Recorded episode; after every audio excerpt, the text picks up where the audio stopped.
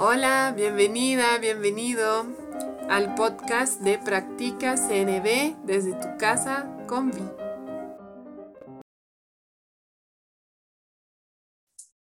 Bienvenidas, bienvenides a las personas que escuchen luego.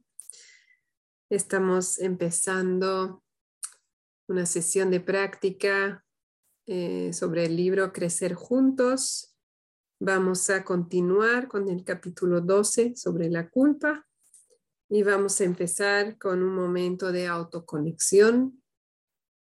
Nos sentamos cómodas, ajustamos nuestra postura.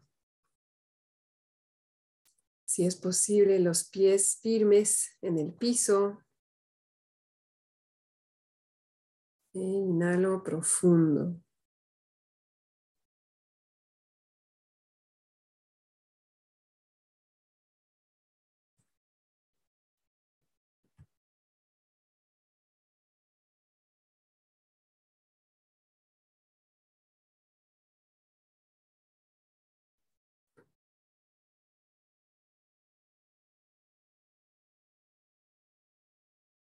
Y mientras tomo unas respiraciones conscientes, puedo enfocar mi atención en mis pies, empezando por la sensación de mis pies en el piso.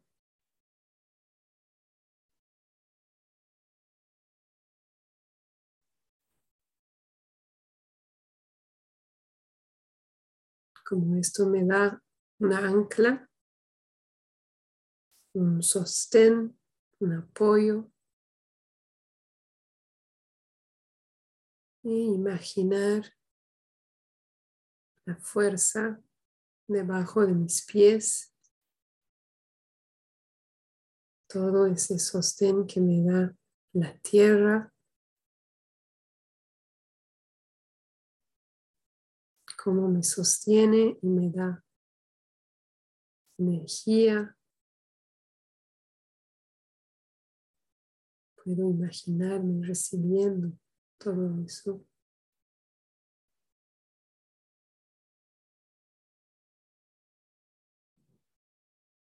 ayudándome a sentirme más centrada,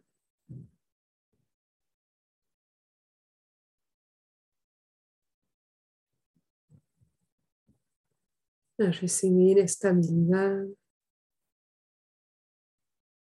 predecibilidad.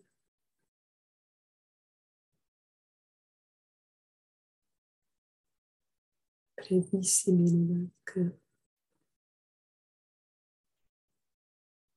Ayudándome a sentirme presente aquí y ahora.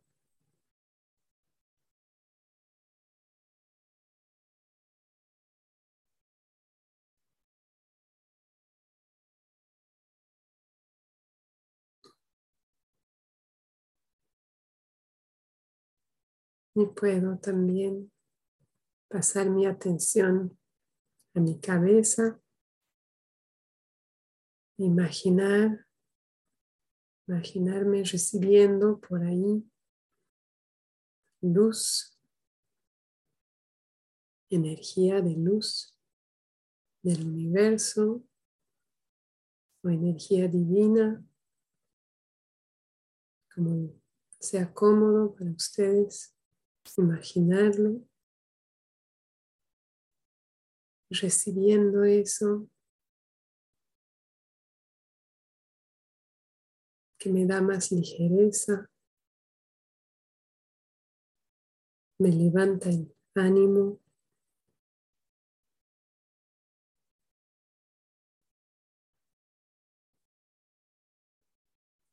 Me da recursos para enfrentar los desafíos de cada día.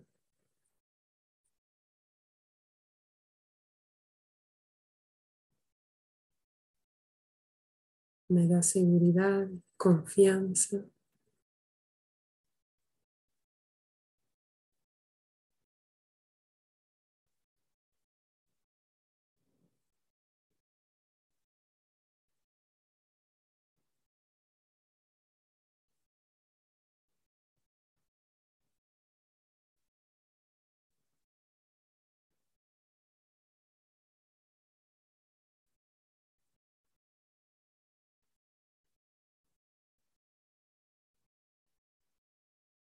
Con toda esa energía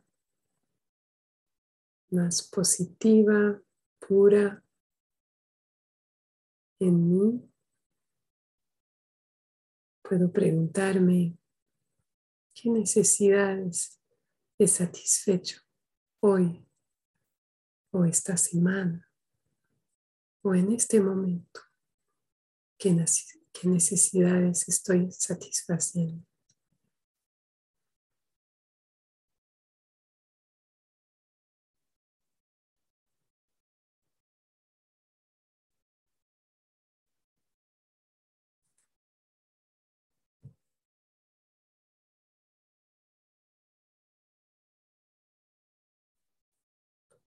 Puede ser desde una necesidad muy física, como comodidad de mi asiento, o puede ser una necesidad más profunda.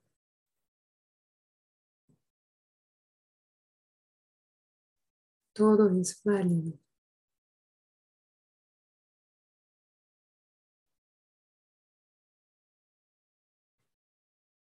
Y si no encuentro ninguna en este momento, también es válido.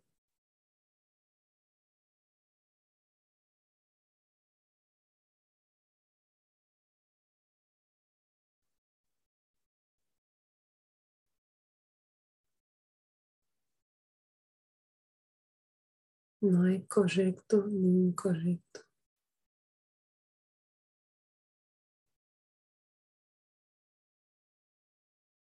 Simplemente nos damos este momento para conectar con lo que está vivo adentro.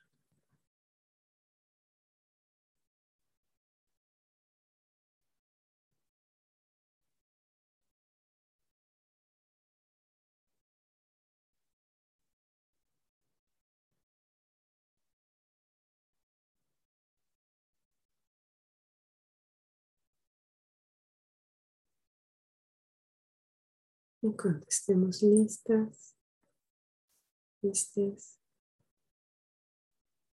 podemos volver lentamente a poner nuestra atención en esta sala virtual.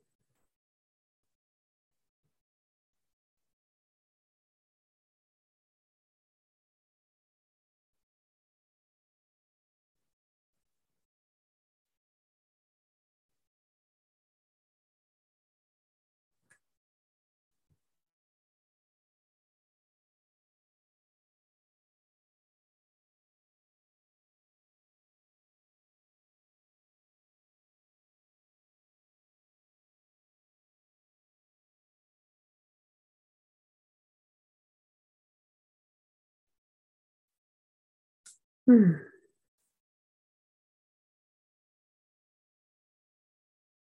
Podemos empezar, si les parece, con una ronda de bienvenida. Algo que tengan ganas de compartir, alguna duda, algún hallazgo,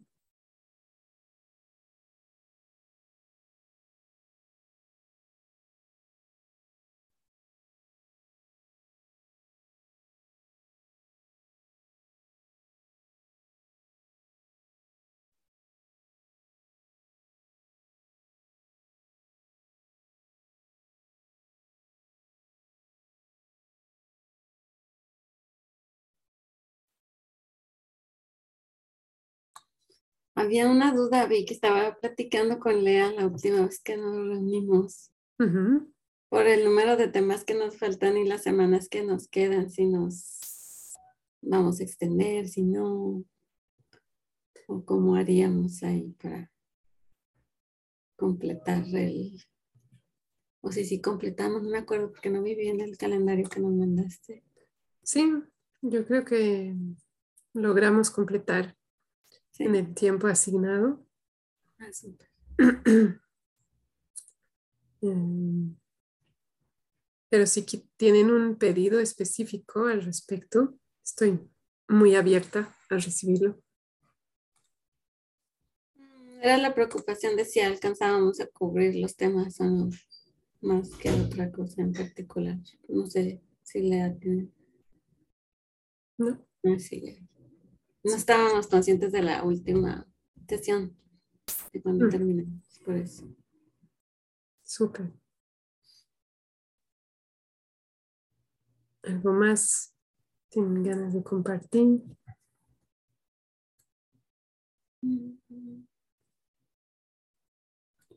¿Tienen ganas de empezar? Sí. Bien. Yo empezaré con un compartir que va eh, permitirnos ingresar al tema. Espero. Bueno, estaba llegando.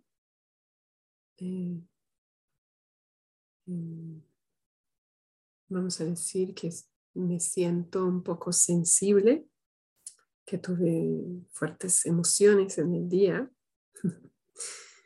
Y ahí me encontré, estaba repasando el capítulo y encontré un papelito que decía em, ver en qué momento del grupo de práctica hablar de vulnerabilidad. Y creo que la pregunta era tuya, Fabiola, pero no estoy segura, ¿sí? Y pensé, pues, más vulnerable que la culpa, no sé si, bueno, culpa, vergüenza, ¿no? Por ahí va, bastante vulnerabilidad. Así que eh, pensé que podríamos incluirlo hoy ese tema, que en realidad lo que hablamos, la vulnerabilidad, como yo, lo, como yo la entiendo en el contexto de la CNV, está muy atada a la autenticidad. El permitirme ser vulnerable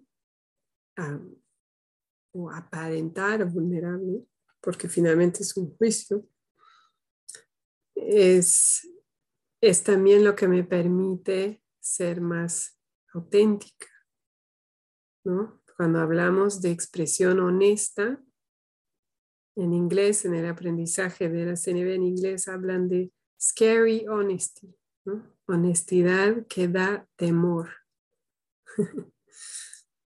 Porque en realidad nuestra expresión honesta muchas veces em, da miedo, ¿no?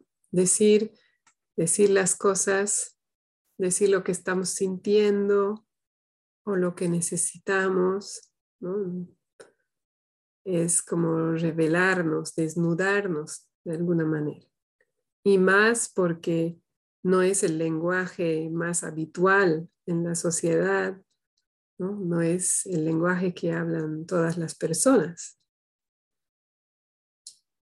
En cambio, cuando emitimos juicios, por ejemplo, es, el juicio es como un escudo, ¿no? nos protege.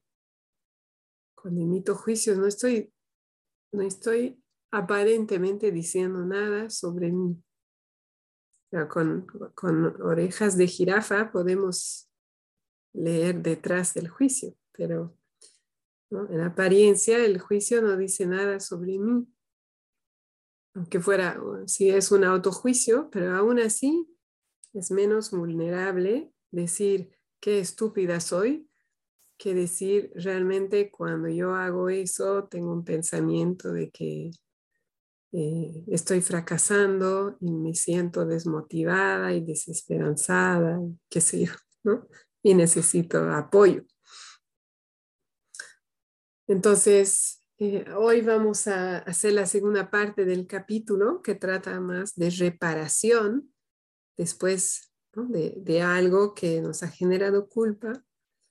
Y creo que es un buen ejemplo de eh, vulnerabilidad, de practicar la vulnerabilidad, porque muchas veces podemos sentir culpa, pero el, el paso dar ese paso de ir a reparar, enfrentar y escuchar el impacto que pudo causar nuestro comportamiento, requiere mucha valentía.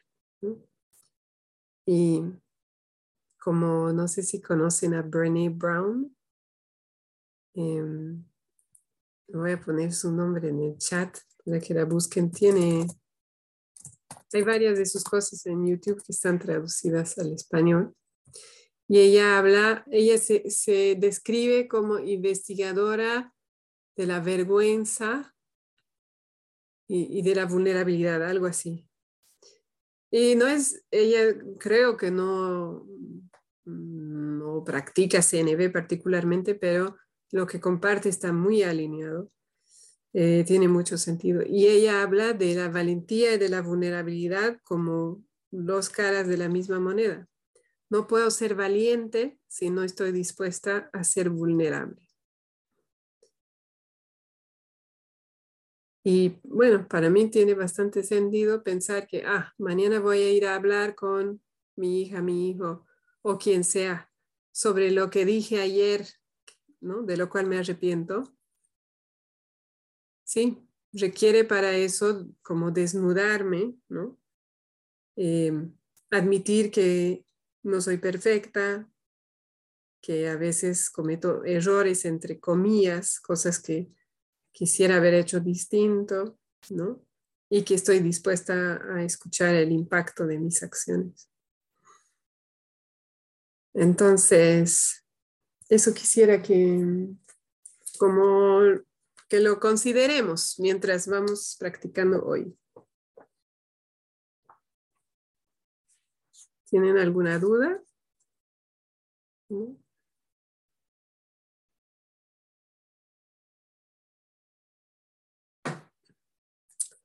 Entonces me gustaría empezar en la página 152.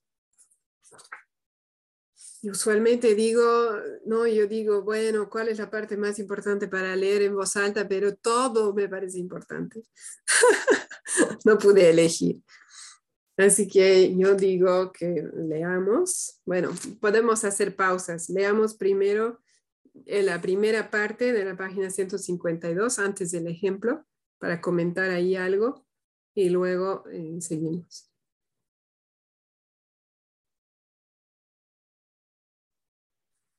Disculpa, Vi, ¿qué página dijiste?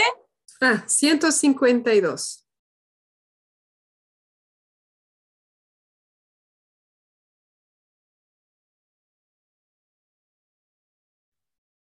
Veo. Aprender de los errores y restablecer la conexión. Podemos aprender de las estrategias que no funcionan en lugar de quedarnos atrapados en la culpa y en la crítica. Los errores son una parte natural del crecimiento y del aprendizaje. Pensemos en un bebé que se inicia en el caminar, se cae y se vuelve a levantar, pero no piensa, fracasé otra vez, ¿qué pensará la gente? Debería de andar con estabilidad y como no lo hago soy deficiente, mejor no arriesgarme a la humillación de nuevo no puedo hacerlo bien, así que debo ser una mala persona y rendirme. Cada vez que decimos lo he estropeado todo, he metido la pata, parece mentira que yo, automáticamente nos encontramos ante una gran oportunidad para empezar a practicar con nosotros mismos la comprensión y el trato amable que nos merecemos y hubiéramos querido dar a nuestros hijos. La vida relacional junto a un niño es un campo abierto sin fronteras. Siempre hay tiempo, aunque no sea en el momento crítico, para retomar la conexión con ellos. Así nos podremos unir a través del impacto que hayan podido experimentar por nuestra actuación, además de compartir lo que aprendemos de cada situación. Una de las mejores maneras de enseñar a nuestros hijos que los errores son maravillosas oportunidades para aprender es practicar este principio con nosotros mismos. Gracias. Ahí quiero pausar. Em, creo que em, la mayoría en culturas como las nuestras hemos sido educadas y educados. Tal vez ha habido palabras como que todos cometemos errores pero al mismo tiempo hemos visto el modelo de que cometer un error es algo que genera vergüenza, ¿no?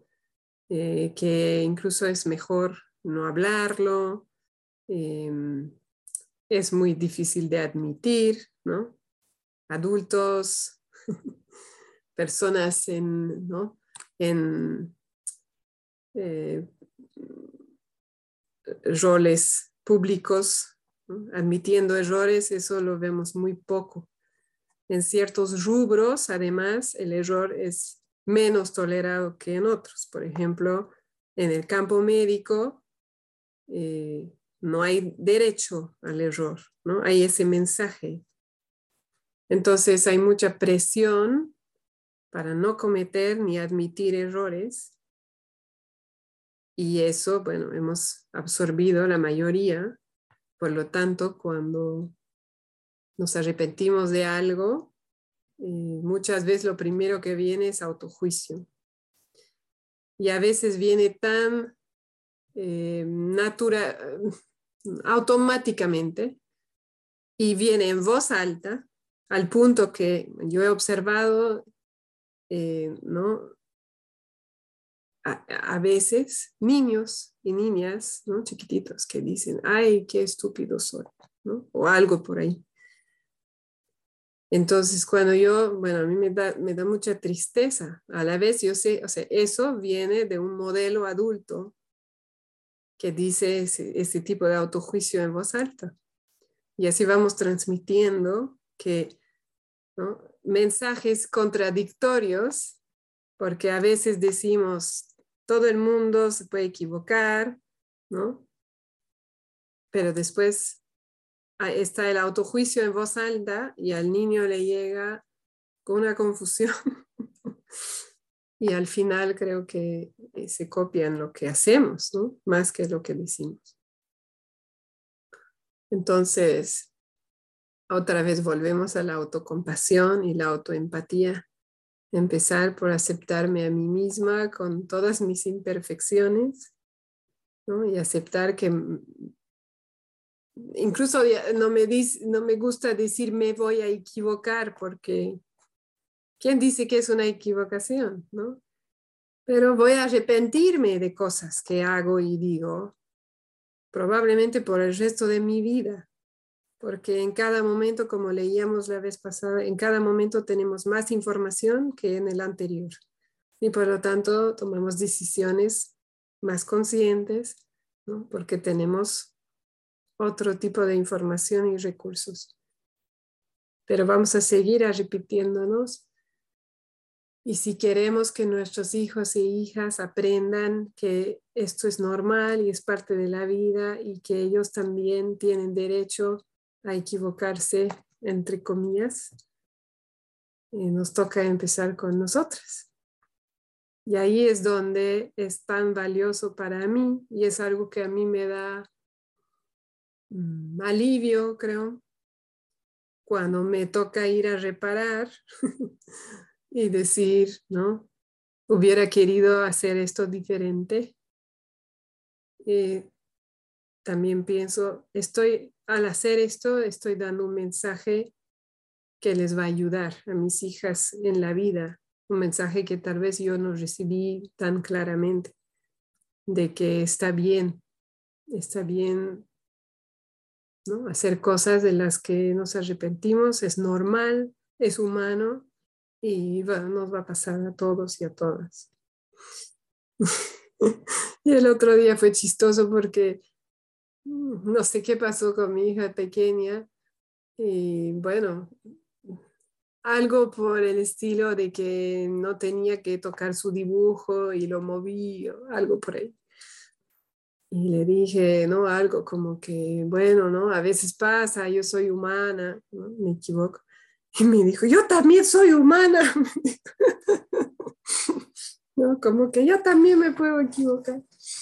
Me gustó mucho. Bueno, eso era lo, que quería comentar sobre eso. Y ahí podemos seguir eh, leyendo si les parece. El ejemplo. Aquí tenemos opciones. Nerea nos da varias opciones que vamos a practicar a continuación sobre qué podemos hacer después de eh, un evento del cual nos arrepentimos. ¿Cómo podemos ir a reparar? Y si quieren pueden leer un, un punto cada una, como guste. Leo. ¿Me dicen si me escuchan bien? ¿Me escuchan bien?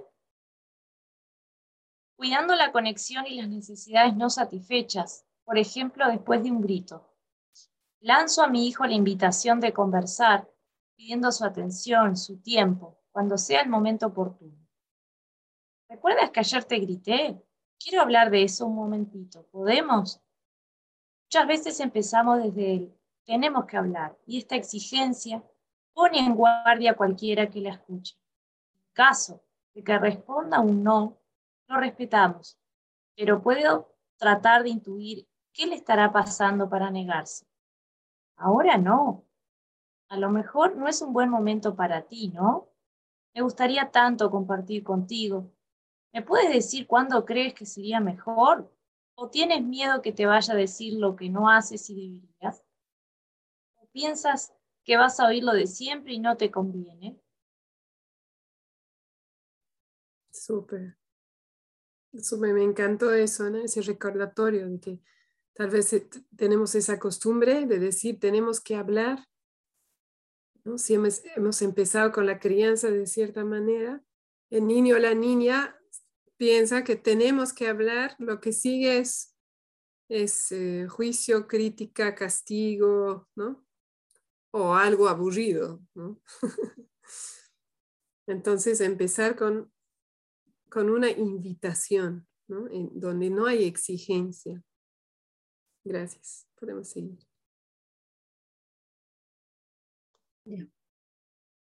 Empatizo con la experiencia del otro, con lo que yo pienso que él ha podido sentir, remarcándolo con la pregunta, ayer te grité, ¿te dolió? A lo mejor no entendiste por qué hice esto o por qué te grité. ¿Pensaste que nunca te entenderé? De esta manera reconozco y valido su experiencia y sus sensaciones. O elimino mi intuición si es equivocada.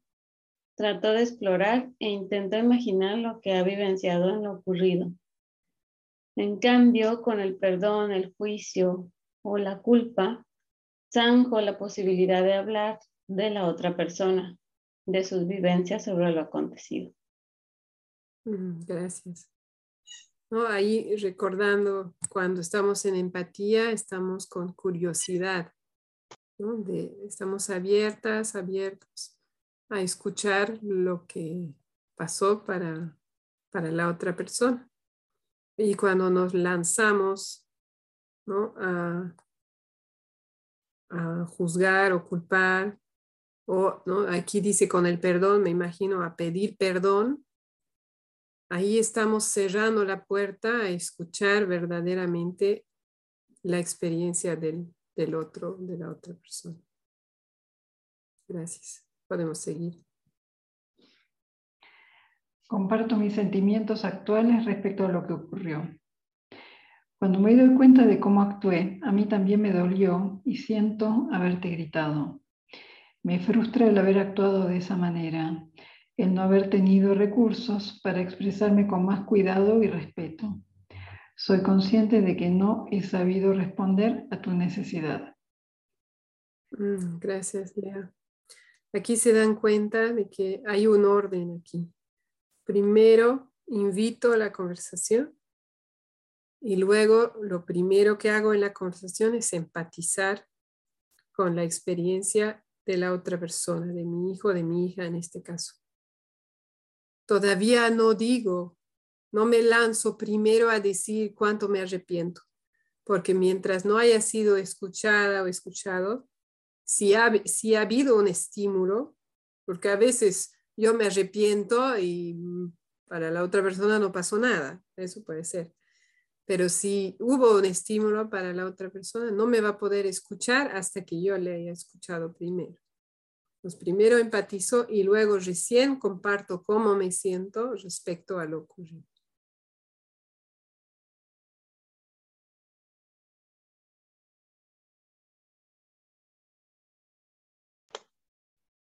Me expreso sobre lo acontecido, reproduciendo lo que yo quiera contar de mi experiencia. Cuando me doy cuenta de cómo fue el momento de la cena, ¿sabes? Me perdí. No estuve muy presente. Me sentía muy cansada e irritada, porque las cosas no salían como yo quería. Me vi tan desesperada. Mm, súper. Y ahí recién explico qué pasó para mí. Eh,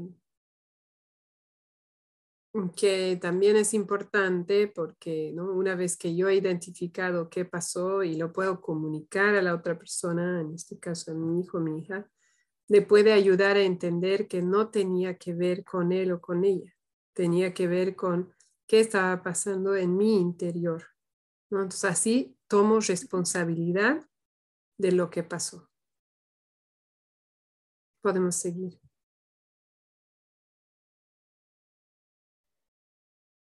Vuelvo a conectarme a través cómo puedo, puede estar recibiendo la otra persona lo que le cuento. ¿Cómo te sientes ahora cuando me oyes esto?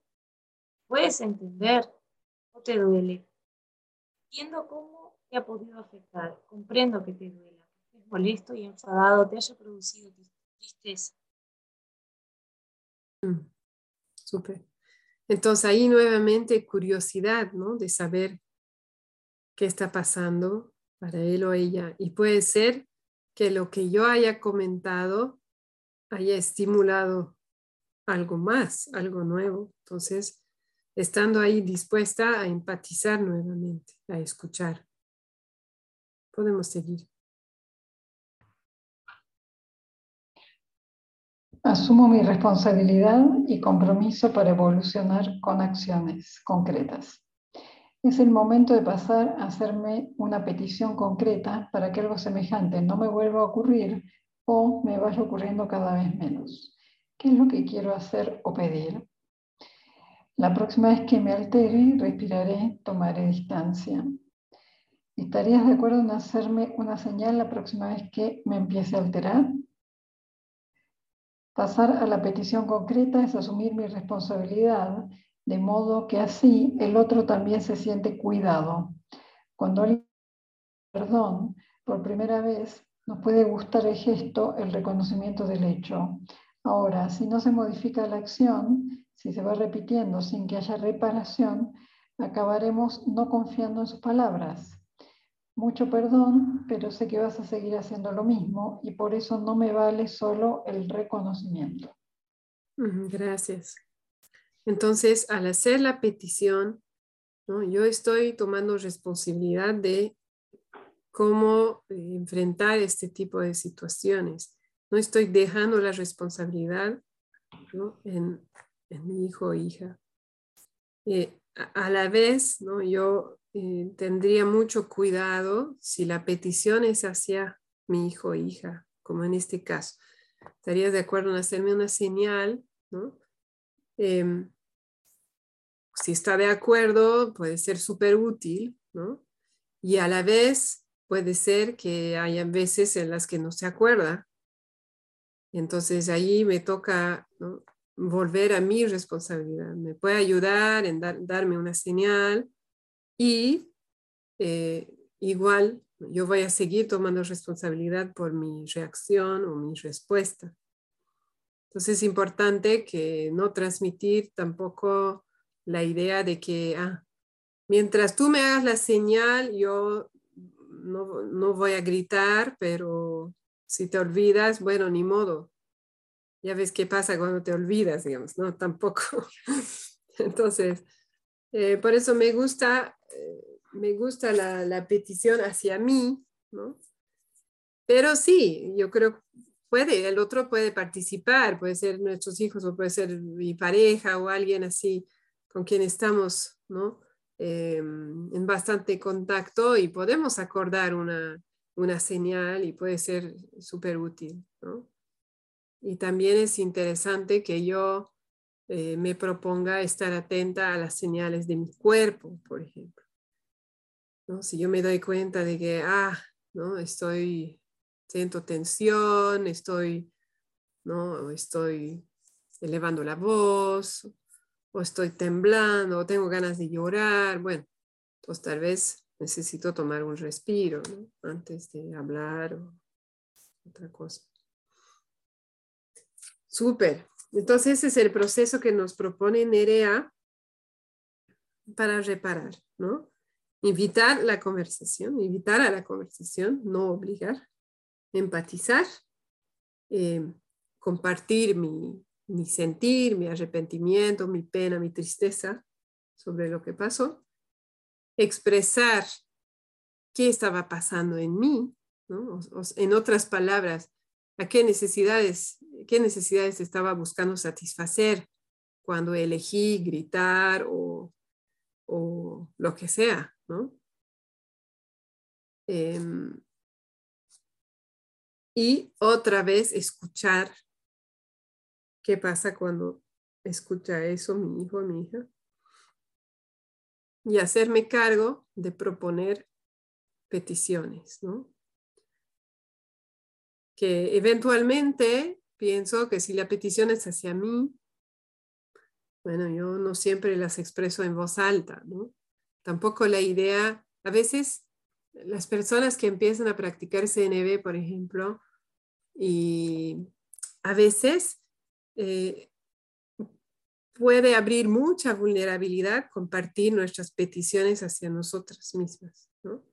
Como que me estoy proponiendo, ¿no? Eh, respirar tres veces antes de hablar y compartir ese hecho con un familiar, por ejemplo, da lugar a, que el familiar eventualmente nos diga, ah, ves, has hablado sin respirar.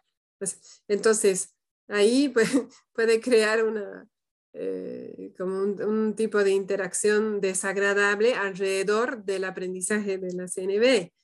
Entonces, que no nos va a motivar o favorecer el crecimiento pues creo que es importante también elegir qué es lo que quiero compartir y qué es lo que hago para mí interiormente. Ok. Entonces. ¿Puedo, decir algo? Sí, por favor. No, eh, que me gustó mucho lo que la aclaración que tú hacías en el último punto, de hacer una petición, porque pensaba en esto de, en caso de niños, ¿no? de, al ser una petición, este, como no trasladar de alguna manera esa responsabilidad del adulto hacia el niño, o sea, me, no, no, me cerraba mucho cuando lo, leímos y hice mucho con, aclaración.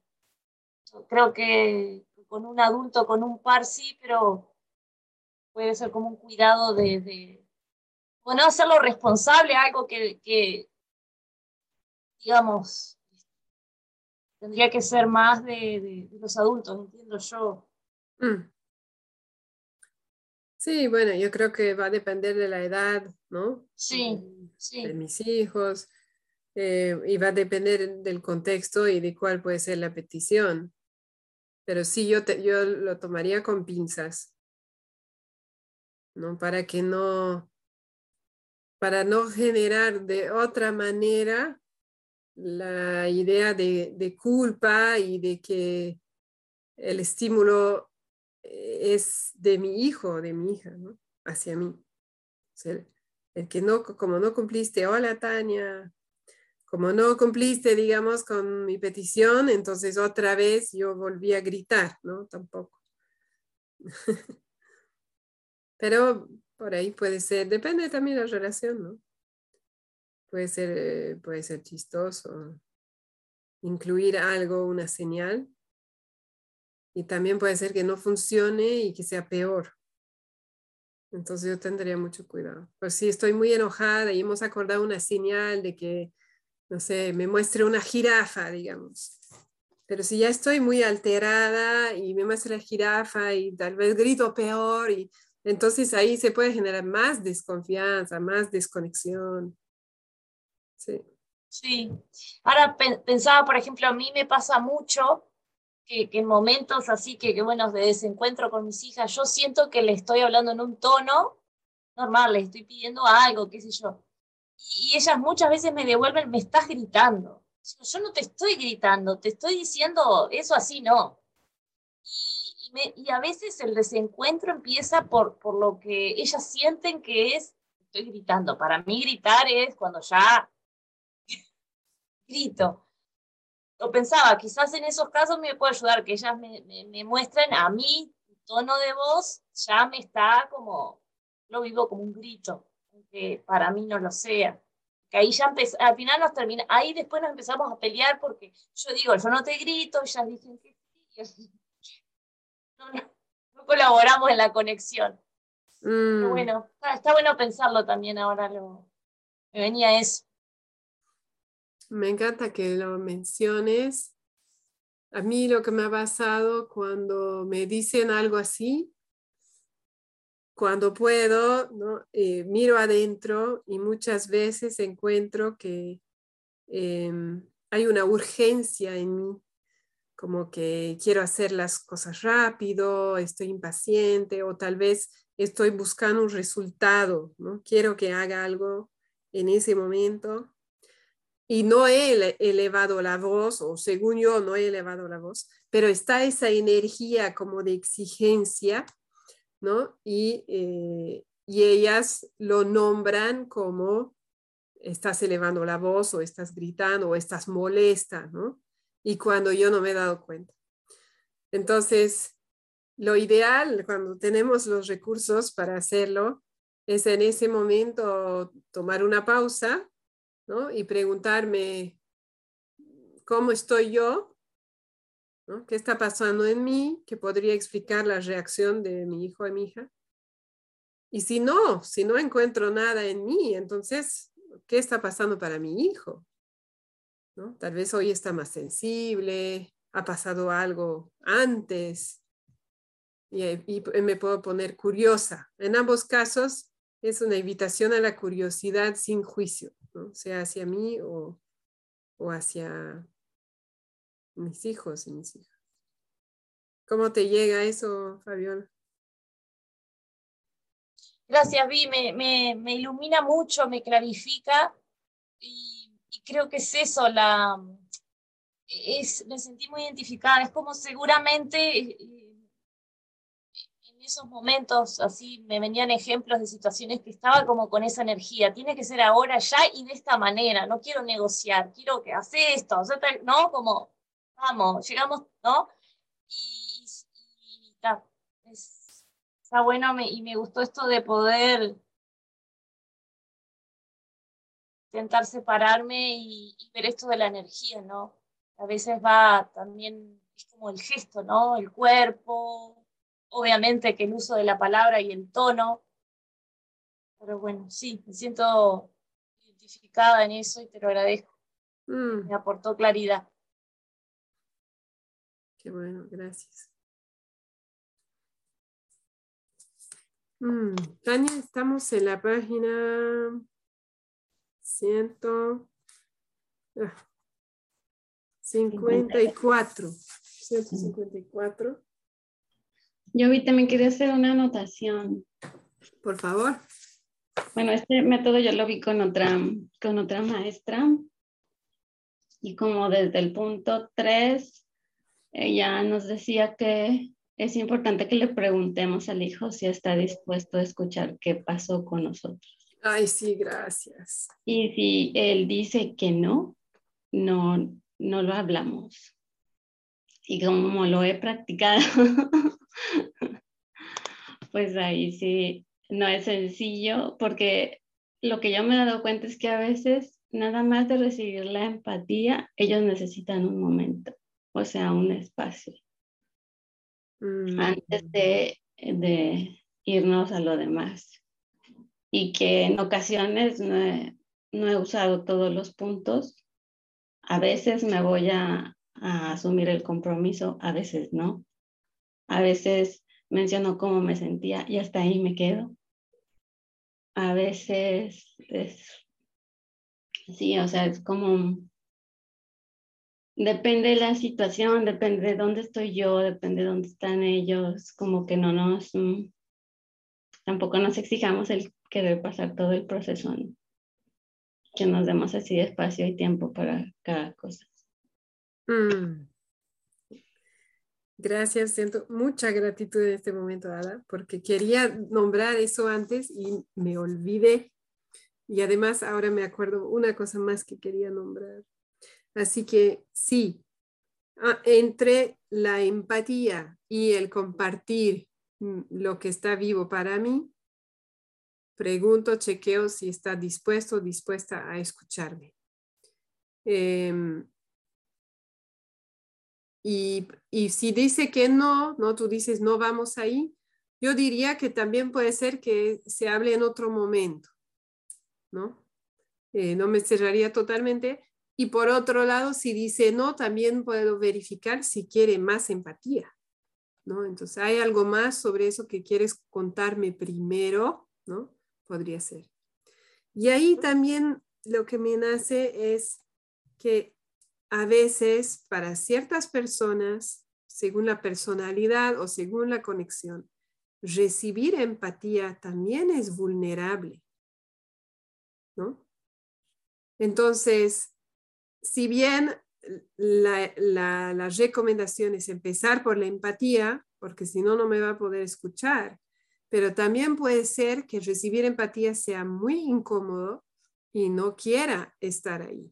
¿no? Y a mí me pasa con mi hija preadolescente, que es muy reservada, sumada a la edad, sumado a la edad, eh, muy rara vez recibe con gusto, digamos, la empatía. Entonces ahí yo lo hago muy breve, ¿no? Yo digo, cuando dije esto, me imagino que fue muy incómodo, ¿no? Y no uso palabras así como que eh, ha debido ser aterrorizante, ¿no? O sea, trato de usar palabras más light, ¿no? Más, más livianas. Entonces, me imagino que fue incómodo para ti cuando pasó esto, ¿no? Y, y ahí veo qué dice, ¿no? Puede ser algo así, ¿no? Con sus hombros, ¿no? Y no dice nada. Entonces, eh, ahí, bueno, quería ver cómo estás, ¿no? ¿Quieres hablar de eso? y ahí tal vez voy a comentar lo que estaba pasando o tal vez no, voy a ver según la energía. Pero sí, creo que también es importante nombrar que recibir empatía puede ser vulnerable.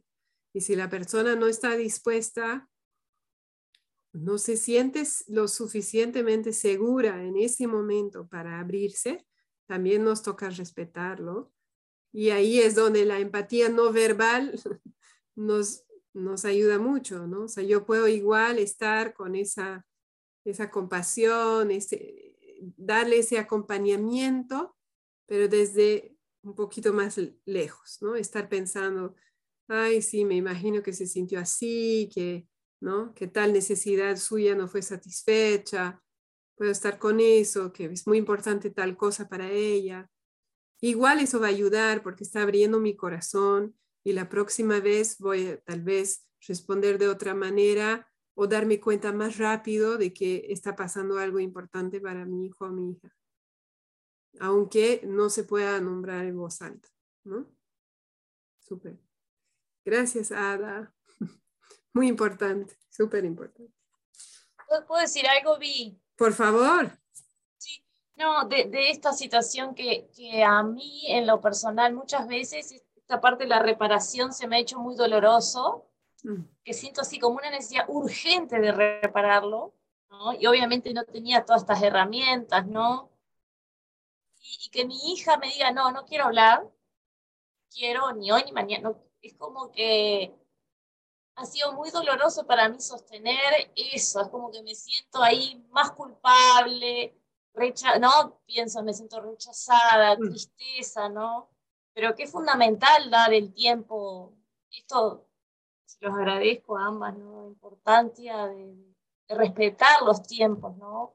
Y así como eso pensaba, bueno, ahí yo también tengo que respetarme, bueno, lo que a mí me genera esa imposibilidad de conectar en ese momento, que bueno, para mí sería el ideal, pero para el otro no. Entonces, bueno, para mí como mamá muchas veces se me ha hecho muy doloroso porque después tengo como esa idea de que, bueno, no, no quisiera que, que, se olvide ese episodio, quisiera repararlo realmente. Y bueno, a veces, ¿no? Al otro día pasan otras cosas o qué sé yo.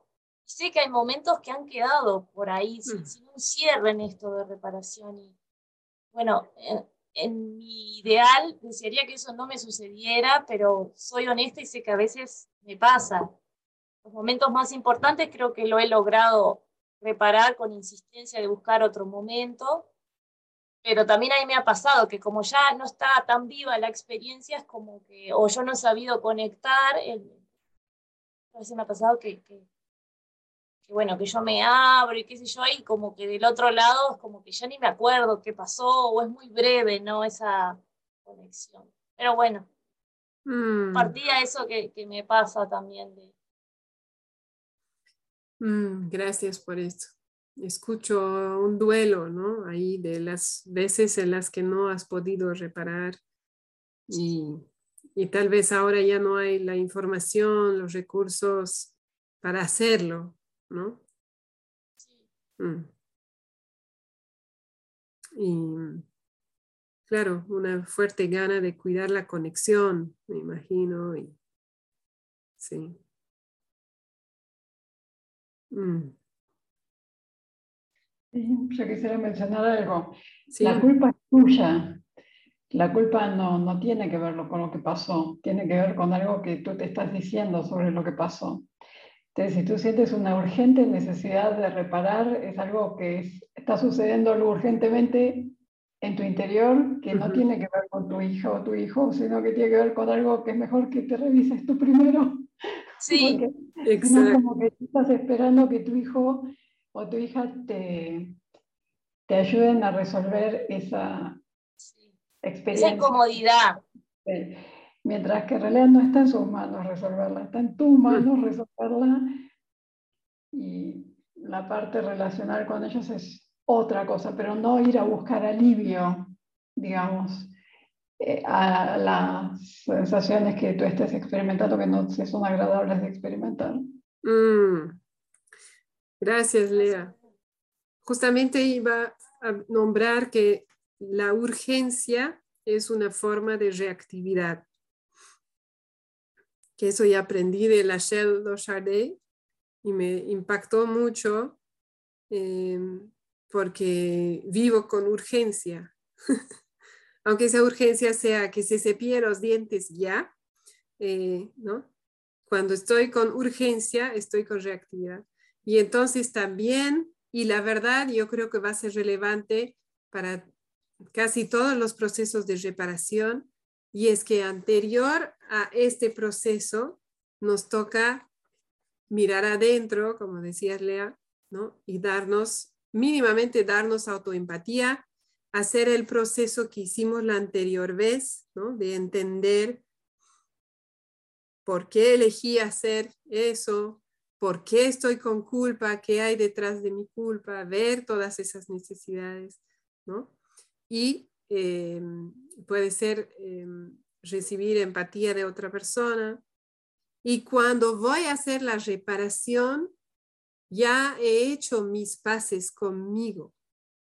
Efectivamente, no, estoy, no es como ir a pedir perdón, ¿no? Que si me perdona, entonces ya me puedo olvidar esa absolución, digamos, no es, sino que primero me toca perdonarme a mí, y luego voy a poder acercarme y reparar. Si no, si voy a, si me acerco a reparar y no he hecho primero el trabajo interior, va a ser extremadamente difícil escuchar el dolor de mi hijo, de mi hija.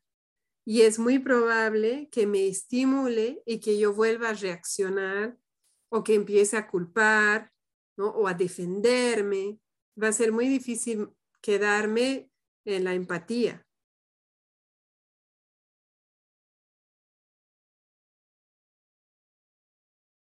Y bueno, a veces eh, la vida va rápido, como decías Fabiola, y a veces tenemos esa urgencia de reparar porque sabemos que fue, pasó algo importante y por otro lado no tenemos en ese momento tal vez eh, la posibilidad de recibir empatía y nos damos autoempatía rapidito. Y, bueno, es un proceso de aprendizaje también.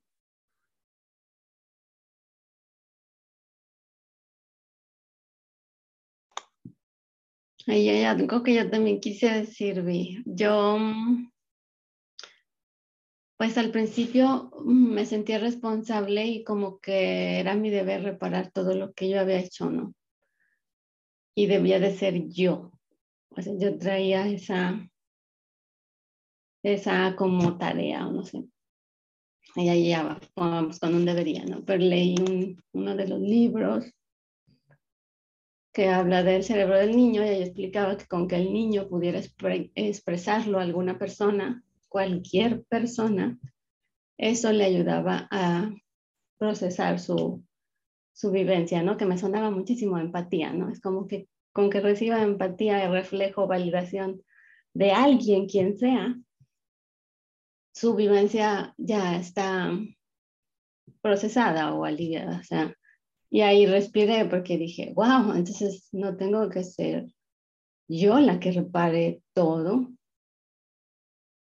Eh, como que esa, esa liviandad de la carga me dejó verme un poquito con más compasión y al mismo tiempo como que poder ver cómo mi hijo puede tener esa red de personas de confianza mm. en que pueda recargarse cada vez que lo necesite, ¿no? O sea, sin que sea yo. Y lo he visto con mi esposo, ¿no? Cuando llega y le platica, ah, es que mamá. Y ya descarga y saca todo eso, y ya después yo puedo hablar con ella, pero como que tenga ese otro recurso me dejó más tranquila, ¿no? Porque era como, no acabo de lidiar conmigo cuando ya quiero reparar al otro. Entonces era mucha atención de a dónde voy primero y qué hago después y, y no quiero que le impacte y ya quiero arreglarlo. Y entonces era mucha, mucha, sí, mucha atención y ya cuando vi que no tenía que ser yo siempre, de la misma manera como que respiré. Y esta misma maestra decía, indudablemente vamos a dejar algo, alguna huella en nuestros hijos, ¿no? no vamos a poder mm, reparar todo. Y quizás les, toque a ellos como misión más adelante hacer esas reparaciones en, en su vida de alguna manera. Entonces, pues lo que podamos hacer, como lo podamos hacer, cuando lo podamos hacer, con la conciencia que tenemos, es lo mejor que podemos hacer. O sea, mm. como que también confiemos, ¿no? Mm.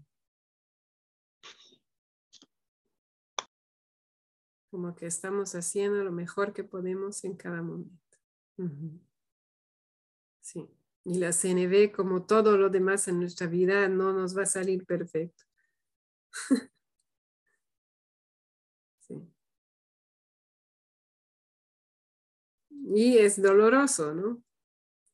Porque de repente tomas conciencia de más cosas, ves más cosas, más desconexión o más necesidades insatisfechas y no te alcanza el tiempo, los recursos para reparar todo y sí, te quedas frustrada mm, o preocupada.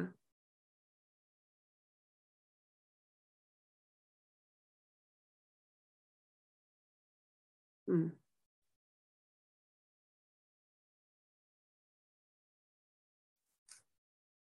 Fuerte este tema. Bueno, el ejercicio de la página 154 es básicamente eh, trabajar sobre una situación e imaginar una conversación con nuestro hijo o nuestra hija. Eh, para mí lo ideal sería eh, hacer como un juego de roles donde por ejemplo, si soy yo trabajando con mi hija, yo voy a ser yo y alguien puede ser mi hija, ¿no? Solo para que quede claro. Imaginando eh, qué diría, ¿no? Y, y la hija o el hijo puede imaginar, ¿no? Teniendo un poquito de contexto, puede imaginar qué contestaría. Mm, y Estoy, no sé, una opción es que una persona practique aquí, en el grupo grande, así como un juego de errores, Otra opción es que dos vayan a una sala pequeña y otras dos se queden aquí para, para estar en la grabación. No sé cómo, cómo se sienten con eso. Y Tania, obviamente soy consciente de que no escuchaste todo, ¿no? No sé, ¿tienen una preferencia? ¿Quieren estar en sala pequeña, en grupo grande? Vi, yo como no estuve el anterior y ahora igual entré un poco tarde, entonces preferiría estar como oyente o, y observadora, digamos, ¿no? Entonces ahí voy aprendiendo en ese proceso de observar y escuchar. Está bien, gracias.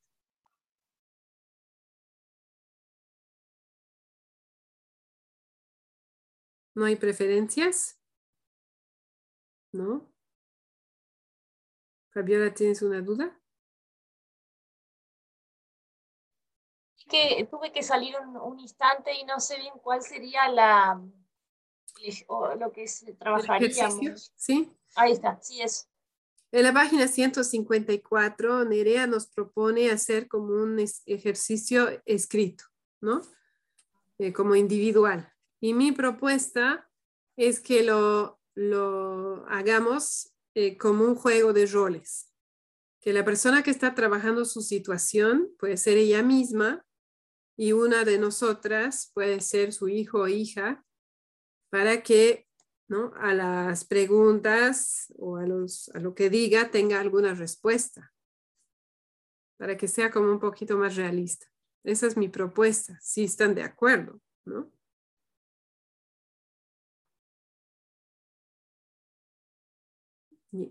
Sí. Ada está de acuerdo, parece. Sí. Lea, ¿está bien? Como decías, está bien. Súper. ¿Y está bien, Fabiola? Sí. ¿Sí?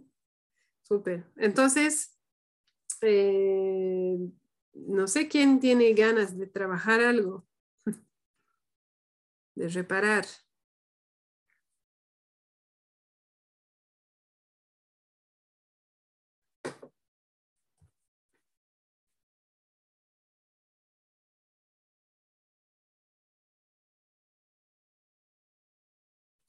Nos daremos un minuto para pensar.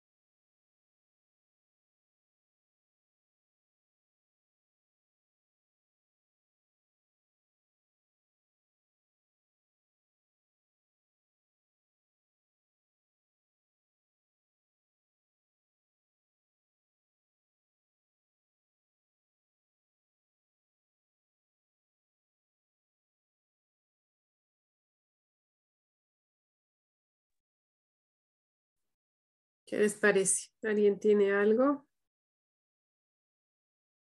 ¿Algo fresco?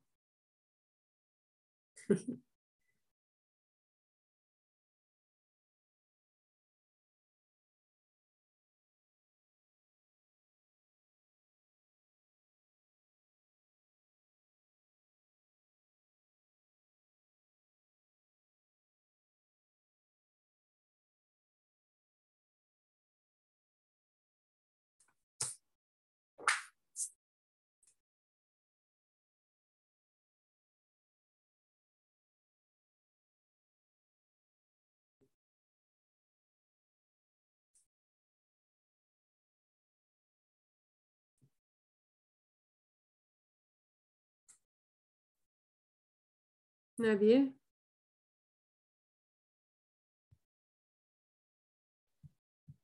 Yo tengo una, una situación. Súper. ¿Quieres contarnos un poco y elegir quién va a responderte?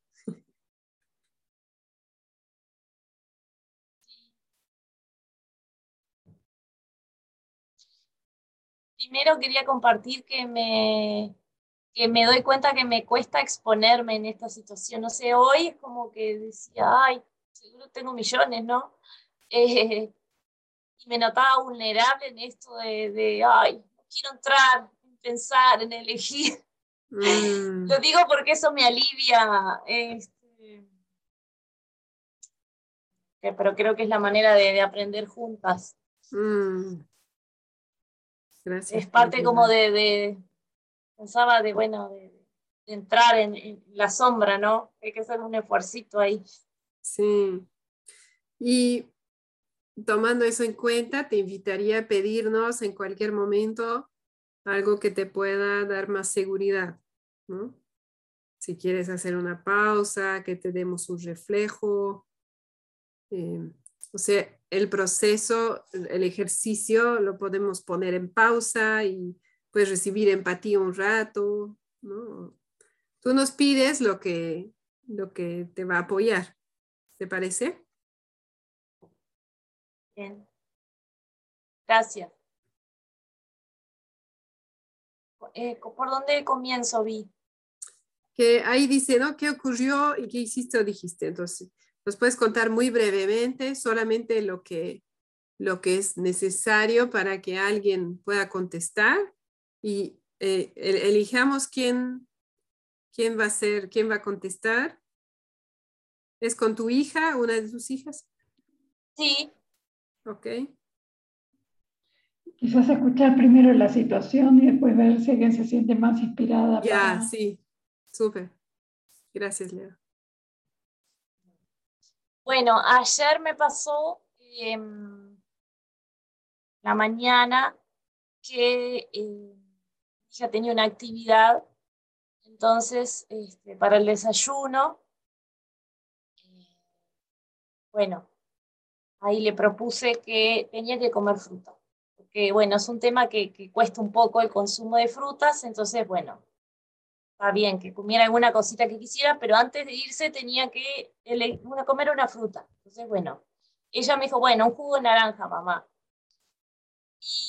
Le hice el jugo y cuando llegó la hora de tomar el jugo, porque bueno, había poco tiempo, tenía que ir a hacer esa actividad, no quiso tomarlo.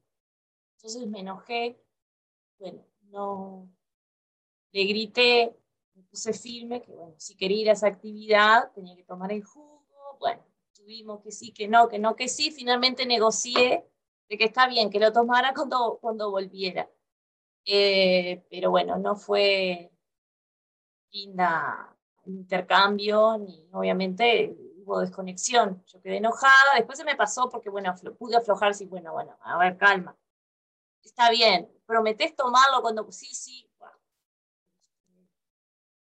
Pero bueno, es como, como ese acuerdo. Me, di cuenta que, me provocó bastante enojo de que, bueno, habíamos quedado una cosa, después no lo cumplió y, mi ocupación en esto del consumo de fruta, y bueno, este,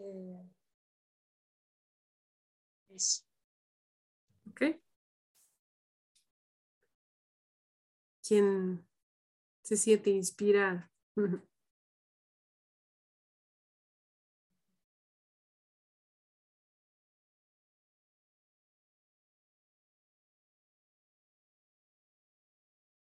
¿De qué edad es, Fabi? Eh, 11 años.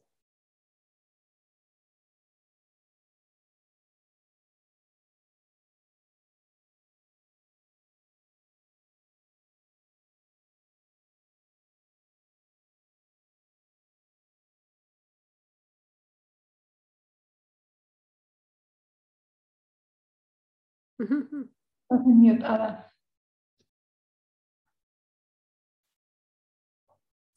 ¿Cómo? A le gusta ser hija. ¿no?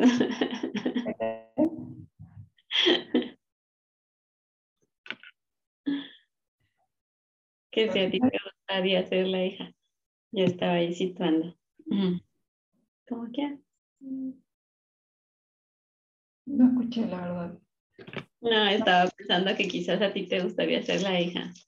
No, no es que me gustaría, pero si no es voluntario, puedo ser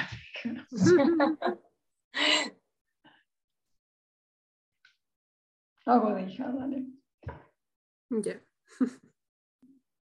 Súper. ¿Es estilo más rebelde o más resistencia pasiva? ¿Más hacerse la, la distraída? ¿Qué onda tiene tu hija?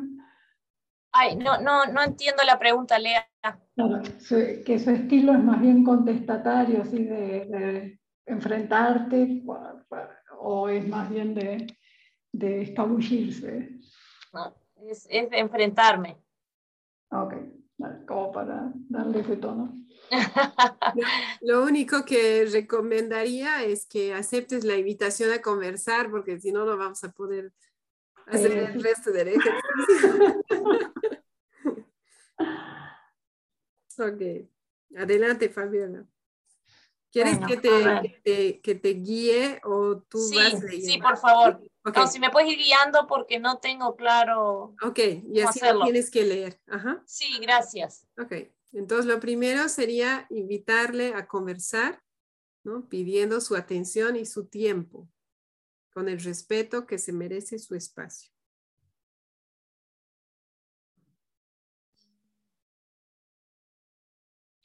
hija, estoy sintiendo la necesidad de poder conversar contigo sobre la forma en que me expresé contigo respecto de, que tomaras el jugo antes de irte a la actividad. Quisiera saber si, si estás dispuesta a escucharme un momento. Voy a decirte que sí, pues yo me imagino tu hija te diría, bueno, ya pasó, no pasó nada, no, hay nada que hablar, no ya fue una cosa así, te diría, pero bueno, hablemos. Bien. Ahora empiezas por empatizar con su experiencia, con lo que tú piensas que ella ha podido sentir.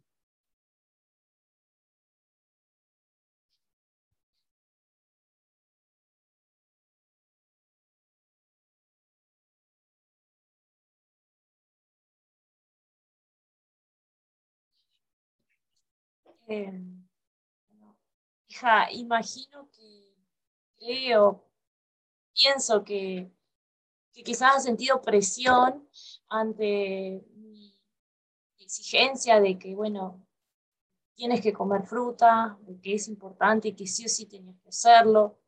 Seguramente te has sentido cómoda con eso y no tienes ganas de comer fruta. ¿Es así? ¿O así como te sentiste? ¿Te llegan esto que me parece que puedes haber sentido? Sí, sí. Sí, al final yo no quería comer fruta. Y es como que insistís, insistís, insistís, entonces bueno, termino como diciéndote que sí, pero para sacarte de encima, para que te dejes de insistir.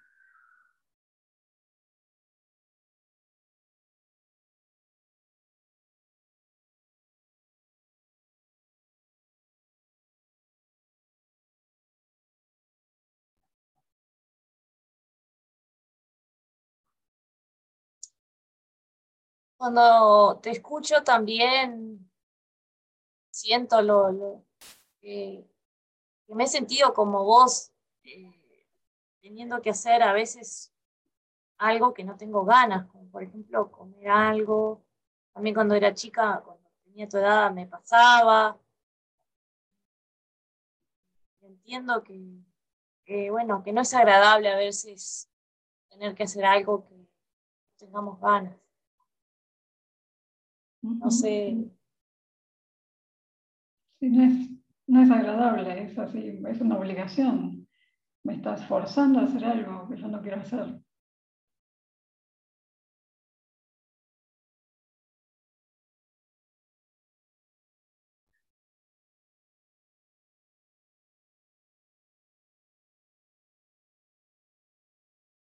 Hago una pregunta ahora, este, porque no sé cómo seguir ahora tengo el impulso de decirle, por qué, eh, cuál es mi justificación, entre comillas, de por qué actué así. No sé si en esta parte o no va o...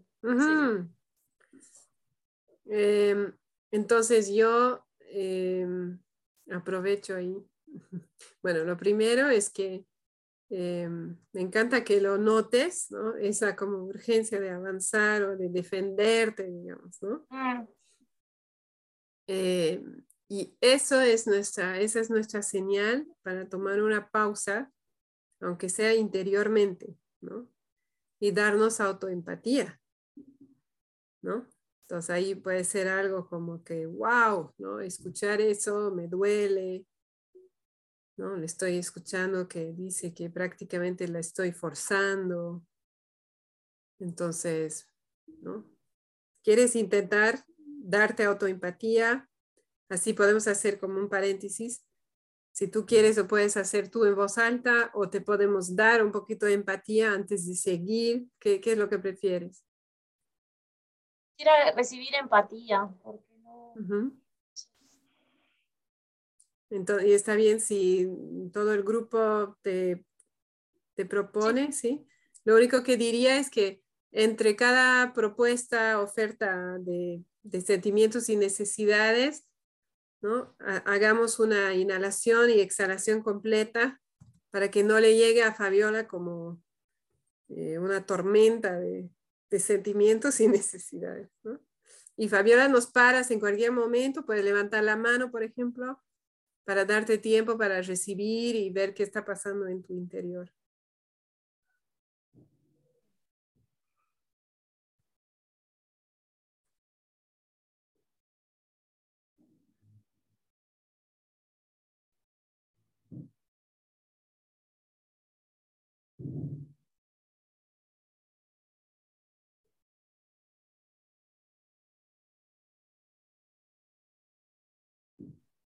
Yo me imagino que sientes dolor mm, al escuchar esas palabras porque em, la coherencia o la integridad con tus valores es importante para ti.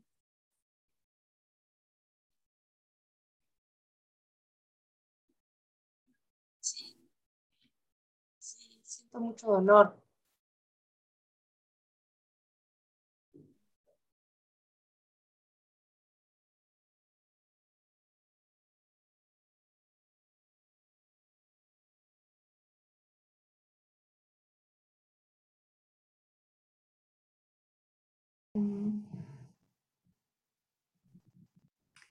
Fabiola, ¿te, ¿te sientes triste al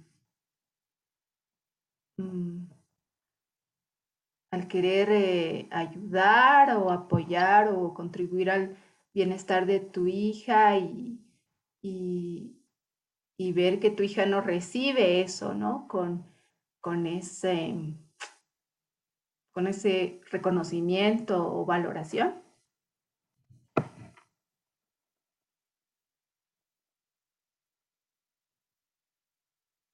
Sí, siento tristeza, creo que está como todo junto, dolor, tristeza, y es como darme cuenta de, las buenas intenciones, pero que las estrategias son erradas, y entonces es como, como, algo también de, aceptar eso, de que bueno, esa forma no es, no es y,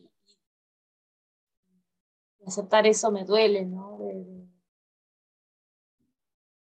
No quisiera que fuera de esa manera, lo viva como una obligación, que sea un motivo de desconexión, de, de, autoridad, así como de fricción por algo que, desearía que huyera más. No me tenga que pelear para que coma fruta o ponerme una causa así nacional, hay que comer fruta, fruta esa necesidad del cuidado, de su bienestar, de su nutrición.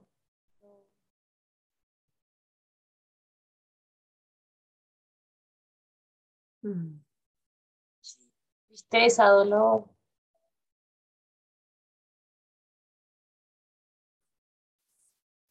Mm, escucho ahí que te gustaría que las cosas sean más fáciles, que fluyan. Mm,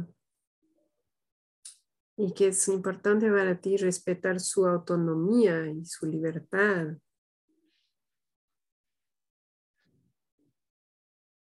¿Es así? Sí, sí. Me doy cuenta que, siento dolor por, por sentir este, llegar a ese punto, bueno, como una obligación, ¿no? De forzar a hacer, a consumir algo que no hay ganas, me parece como violento, muy violento. Me duele eso.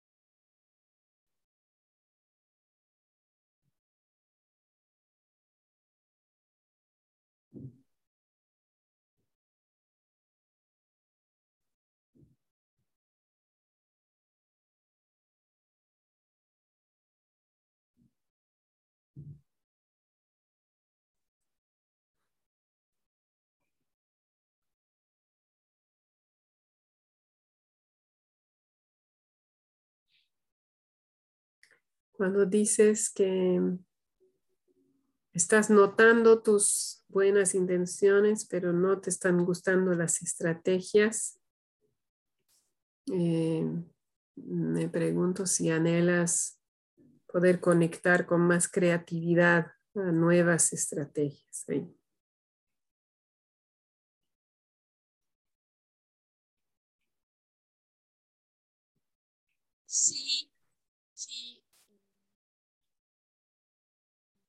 con más fluidez, con más creatividad y amorosidad. ¿no? también siento, viéndome ahora, como mucha rigidez de mi parte. ¿no? y ya. También no sé si es ahora que, se puede decir o no, pero me doy cuenta que me enojó esto de que bueno, mi hija no, para sacarme de encima, como que, bueno, sí, quiero un jugo y después me dice, no, no quiero el jugo. Entonces, bueno, esto de, lo sentí como una pérdida de mi tiempo. Me dijiste que querías un jugo, hice el jugo, podría haber hecho otra cosa, capaz comer yo, que también tenía hambre, de mi tiempo. Entonces lo dije, pero estaba con esa energía y todavía que no querés, me haces perder tiempo, ¿no? Como creo que ahí mi enojo fue subiendo y no suma a esa tolerancia de alguna manera de mi parte. No me ayuda a, a que fluya.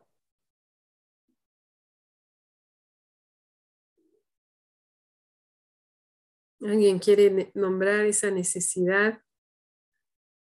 Imaginar la necesidad de Fabiola cuando dice, estoy perdiendo mi tiempo, he perdido mi tiempo. Ada, no se te escucha. Esa es la especialidad de Ada. es que hablo contigo misma, ¿no? bueno, en algunas sí mencionan el tiempo como, como necesidad, no, no, acá no lo veo. Pero sí, también pudiera ser pues eficiencia, puede ser, no sé, ¿qué otra cosa pudiera ser? Confianza también, porque te dijo una cosa y luego te dice otra y de algún modo es como que no, mm. termina de ser claro para ti la situación.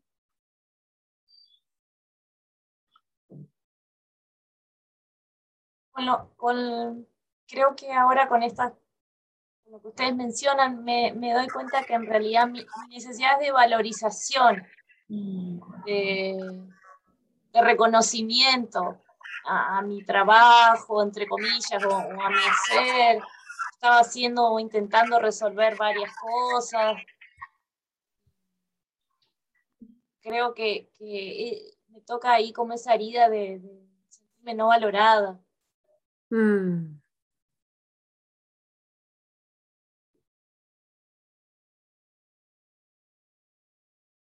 No sé si podría ser una necesidad de, de respeto. Yo sé que el respeto es un poco raro, digamos, como necesidad, pero algo así como que, bueno, lo que comentas, ¿no? O sea, me haces hacer el jugo y es como que te haces la burla de mí porque yo lo hago y luego no lo tomas, ¿no? Entonces, respetar, o sea, es un, no sé si es la palabra correcta, pero como un respeto a, ese tiempo, a, mi persona y, y no sé, y claro, también ahí me viene a la mente, o sea, claro, como mi hija, tal vez cree que no puede decirme no quiero porque yo sigo insistiendo, entonces le digo sí para, para calmar esa, esa ansiedad, digamos. Pero al mismo tiempo luego yo, eh, o sea, yo provoco eso, pero al mismo tiempo luego me enojo porque siento que no, es, no ha sido respetado mi tiempo o algo así.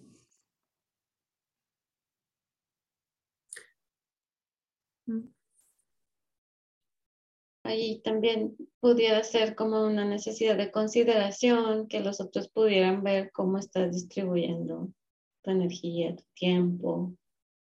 Eso no es un poquito.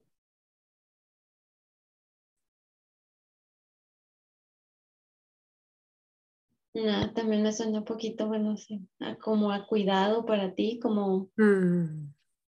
¿No? Porque dices, deje de hacer esto para mí, para hacer esto para ella, como algo. Sí. Sí.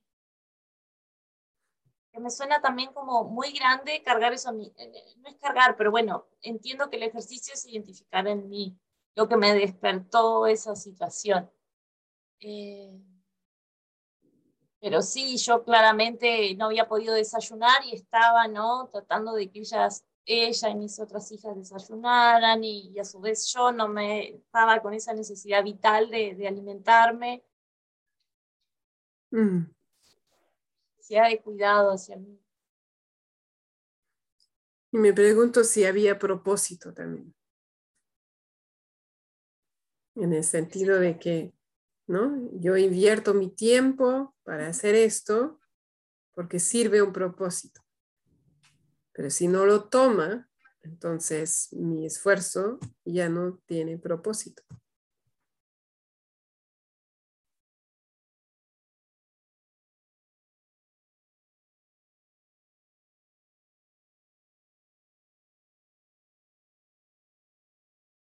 Sí, creo que sí, también está como propósito relacionado al bienestar, por ahí, ¿no?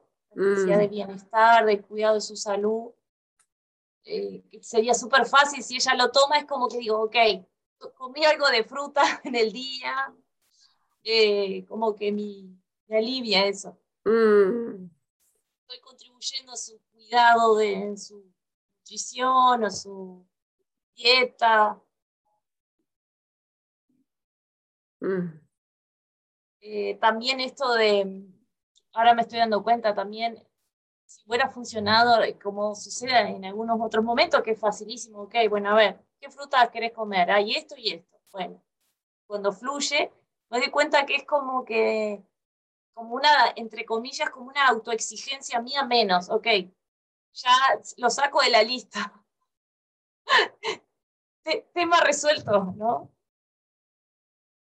No hay que insistir, no hay que buscar más eh, otras estrategias. Se resolvió, se resolvió y fluyó. Eh, qué bueno, qué alivio. Mm.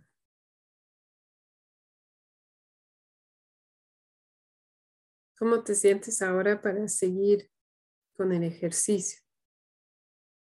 Bien. ¿Sí? Sí. Igual se puede volver a hacer una pausa. Si algo más sale, te sientes estimulada, se puede volver a hacer, ¿no? ¿Sí? Gracias. Entonces, estabas, ah, eh, antes de reiniciar, sí quería nombrar algo, que cuando empezaste a darle empatía a Lea, bueno, a tu hija, representada por Lea, eh, dijiste algo como,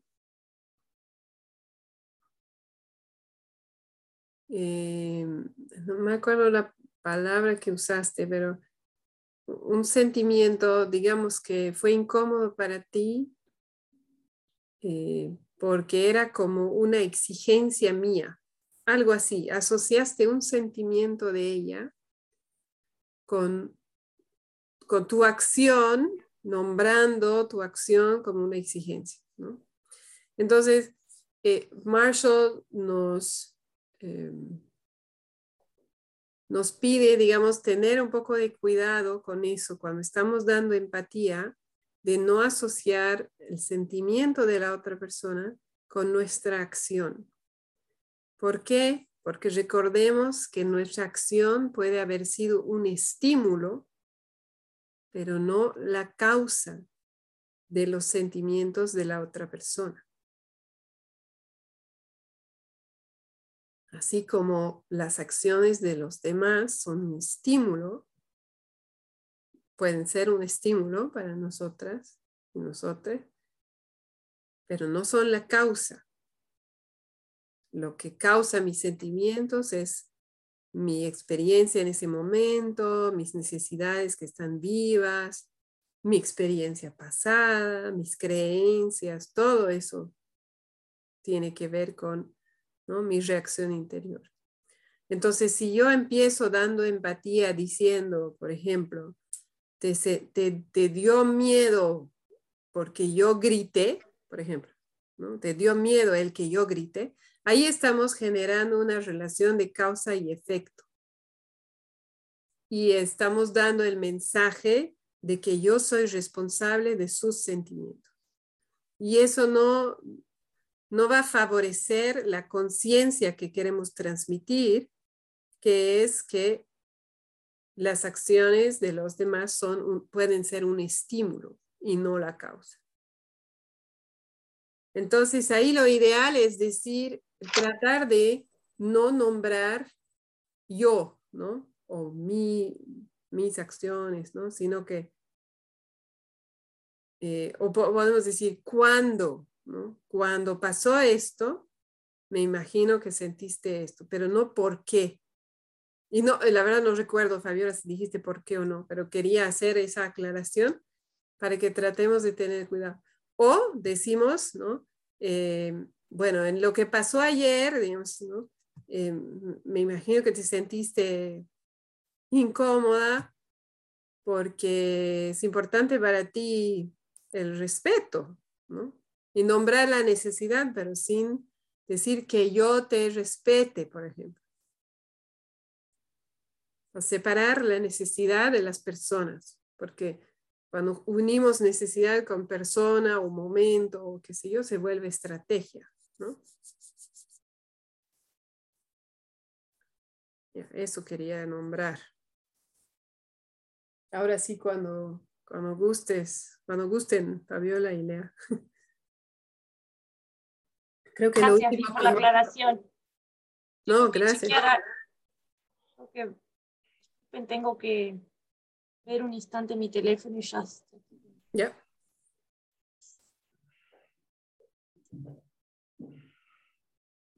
Lea, ¿te acuerdas lo último de que dijiste? No, que dije ah. como me estaba forzando. Sí, eso es. a, hacer lo que quieres tú crees que es necesario que yo tome jugo, entonces de algún modo me está forzando a que lo tome. Hay una cosa ahí, Fabiola, que puede también ayudar, es que cuando no sabes cómo seguir con la empatía, puedes dar reflejo. Simplemente decir, escucho que a ti te llega como si te estuviera forzando. Y no escucho que te estoy forzando, porque ahí vamos a reforzar su juicio.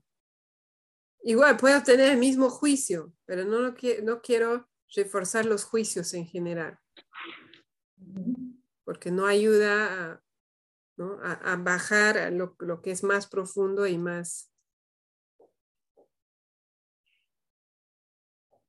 Sea, que está más en, en la conciencia que queremos desarrollar. Ok, ahora sí. Cuando quiera.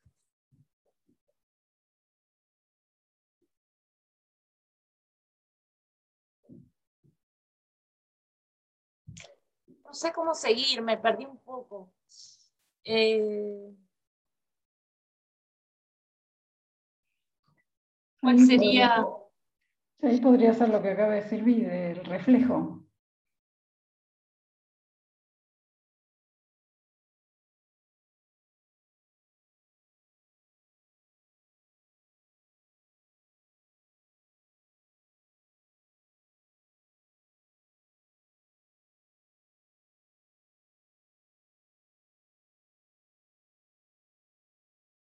cuando escucho que dices eh, esfuerzo a tomar el jugo,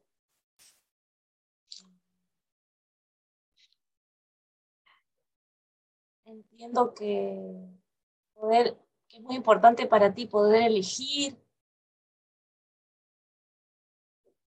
qué comer, cosas te gustan más, cuándo. Sí, porque no me estás dando elección. Es sí o sí, tengo que hacerlo. Desde tu punto de vista, no es que me, yo puedo decir que no. Sí que te dije que sí, pero después no me lo tomé. No tenía ganas de comer fruta ni de tomar ningún jugo. Y encima después te enojas. ¿Y qué? Y encima después te enojas. Encima que me obligas, te enojas.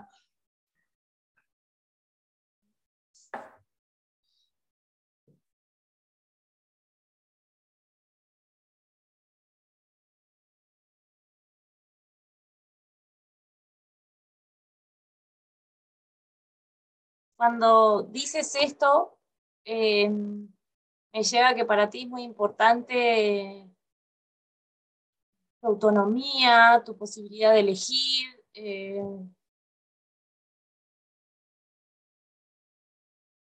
el respeto hacia ti, la forma que yo me dirijo hacia ti, ¿es así? Sí, sí. A mí no me gusta que me obligues a comer fruta y que si no la quiero comer te enojes porque no la como.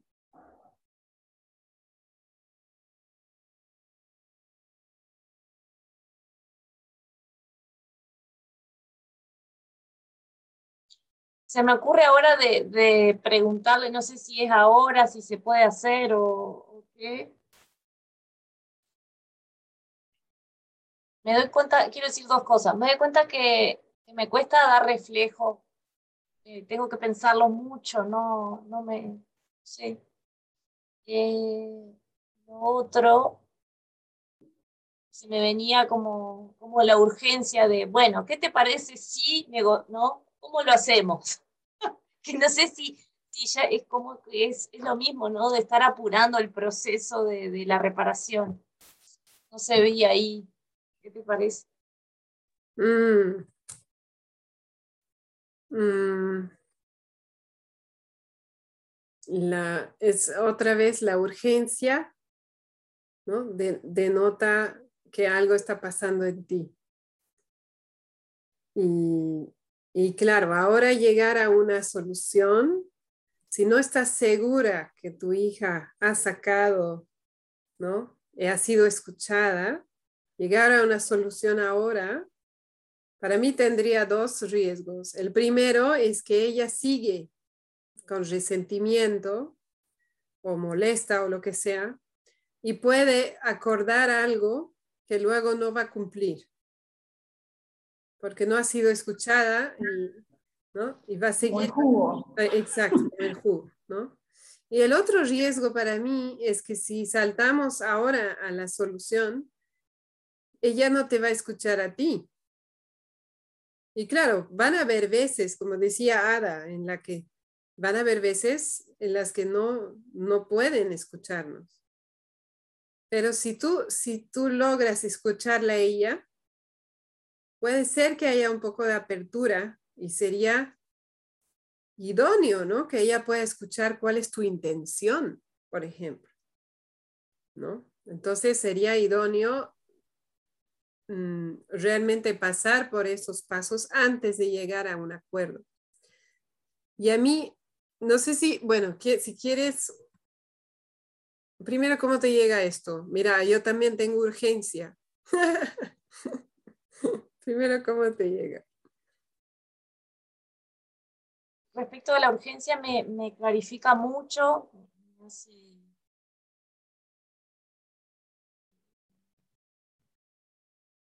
Me aporta claridad, darme cuenta, ok, cuando entonces estoy en ese modo, no, calma, ¿no? Retroceder. Y, y sí, en realidad también siento la necesidad de poder eh, contarle, darle mis argumentos eh, bueno, cuáles son mis necesidades detrás de esas buenas intenciones. Mm. Sí. Ya tienes una fuerte necesidad de ser escuchada. Sí. Mm. Y aparte, para mí acá hay dos temas distintos. Para mí el tema de la fruta es anecdótico, porque el tema es que tú me estás imponiendo algo y yo no quiero que me lo impongas sea la fruta o sea otra cosa. Entonces, volver a discutir de la fruta, yo creo que no viene al caso en este contexto. Primero hay que hablar de la estrategia que me imagino que no se aplica solo con la fruta. Mm. Sí, claro, puede ser que al final vuelvan a hablar de la fruta, pero si yo también, bueno, si estás abierta a una sugerencia de cómo seguir, ¿sí? Yo tendría curiosidad acerca de ese sí, ¿no? Que ella dice, yo te digo que sí, para que me dejes de insistir. Entonces, ahí podrías buscar necesidades, ¿no? Evidentemente hay la necesidad de libertad y autonomía que nombraste, pero creo que hay algo más ahí.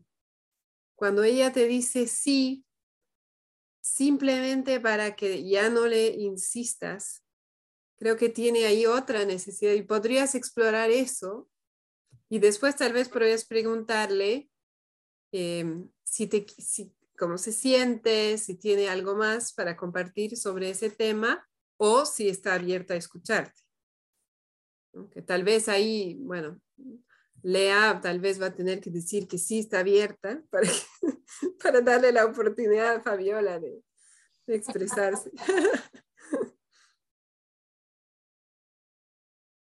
Me siento presionada. No es un sentimiento, Lea. Oye, Vi, estaba pensando que no le dimos a Fabi tampoco la oportunidad de hacer el trabajo de que hicimos con la semana pasada, ¿no? O sea, no, ella no tuvo oportunidad de prepararse antes para, para esto, ¿no? Sí, no, no hicimos el paso previo de de empatía o de hacer duelo, ¿no? El lector y educador, sí. Por eso te está resultando más difícil. Sí.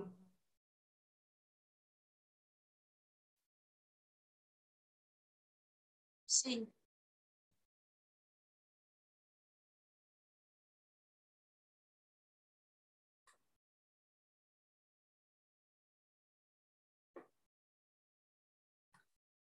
Sé qué decir, no sé cómo seguir, estoy un poco, siento que es como mucha información importante que quisiera como registrar y, a su vez estoy como movilizada también, mm. desordenada. Esto que decía Lea de, de, la estrategia coincido totalmente, ¿no? No se reduce a este hecho, sino que obviamente lo uso en, en otras situaciones.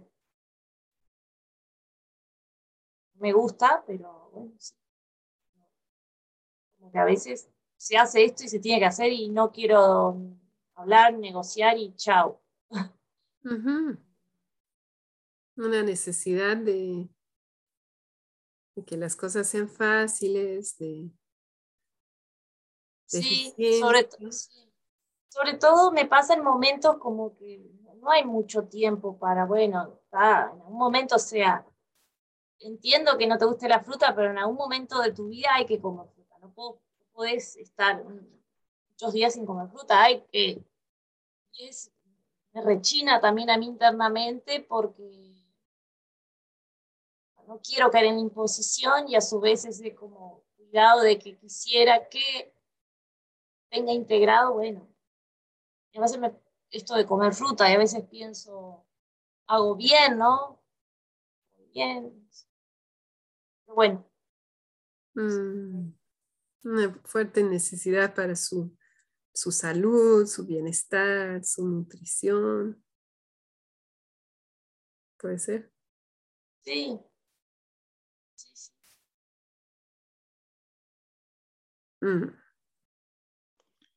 Y, si ahora le damos ideas de lo que pudiera interpretar de la niña, pues ahora, o sea, por ejemplo, cuando Lea dice eso de para que me, para que me dejes en paz, ¿no? Entonces, ah, tú quieres estar en paz, en armonía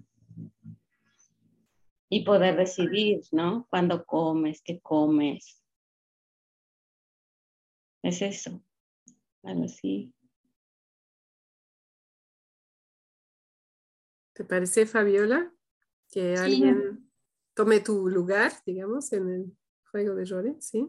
Sí, creo que sería bueno para mí. Gracias. ¿Quieres seguir, Ada? Pues sí, no sé si sí sería eso así como que quieres estar tranquila, incluso comer tranquila, poder elegir qué comer, cómo comerlo. Sería algo así. ¿Eso te gustaría? Sí, me gustaría que no me esté presionando porque las cosas tienen que ser como vos crees y no como yo quiero. Y entonces para mí va más allá de la fruta, no me importa la fruta, no quiero comer fruta y aparte hay otro montón de cosas que suceden de la misma manera que tampoco me gustan. Ya, ya. Como que es importante que, que, que vea lo que para ti es importante también, ¿no? O sea, que, que vea cómo te está llegando, cómo te está impactando la prisa o todo eso. Sí. Como que te tome un poquito más en cuenta. Más que un poquito que me tomes en cuenta. Eso. Mm, ya.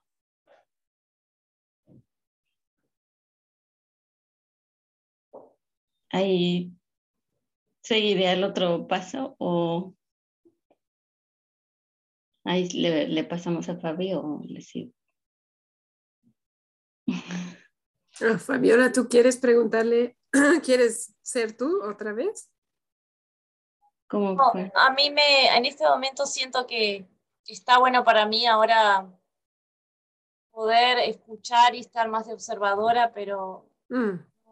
siento que está bien así para mí y además tengo que en este momento estar pendiente de, hago con mi hija que está en otra actividad y estoy yo sola a cargo y bueno, no, estoy un poquito disociada y quisiera mm. dar un poquito ahora más viendo, viendo cómo compañeras pueden aportar.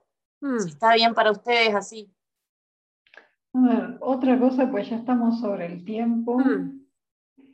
Eh, quizás es retomar el ejercicio la semana que viene, eh, la clase que viene con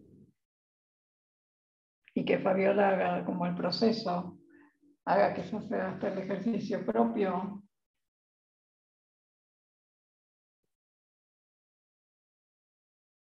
¿Qué es lo que más te serviría a ti, Fabiola? Yo ¿no? este, escuché decir que te está movilizando mucho mm. Y evidentemente no hicimos el, el ejercicio previo de, ¿no? de empatía, de trabajar la culpa antes de ir a reparar. Em, y bueno, yo estoy dispuesta a quedarme un tiempo más. Obviamente entiendo que no es posible para todas. Em, pero quisiera saber qué es lo que te, te ayudaría a ti más en este momento.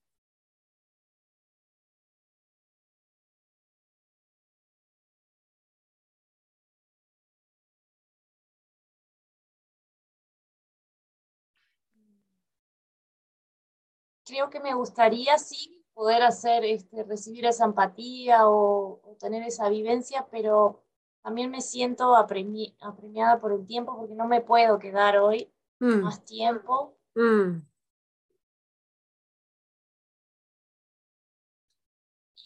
Y, también creo que necesito como poder ordenarme un poco más, ¿no? Fue apareciendo muchas cosas mientras las compañeras me iban devolviendo y quisiera también como ordenarme un poquito porque, bueno, me, movió mucho. Mm. bastantes cosas, ¿no? Y estuvo bueno esto de, del rol que hizo Lea. Gracias, Lea. Especialista en hijas rebeldes. mm. Creo que, tocó bien este, como necesidades bien de mi niña, ¿no? esta situación me dejó a mí en eso y creo que eso es lo que me ha movilizado bastante. Ahora me estoy dando cuenta en eso, ¿no? Hacer algo, terminar haciendo algo que es lo que no hubiera querido hacer y bueno, ese duelo en definitiva. Mm. Tengo un par de ideas para ti si quieres recibirlas para que elijas siguientes pasos. ¿Quieres? Sí.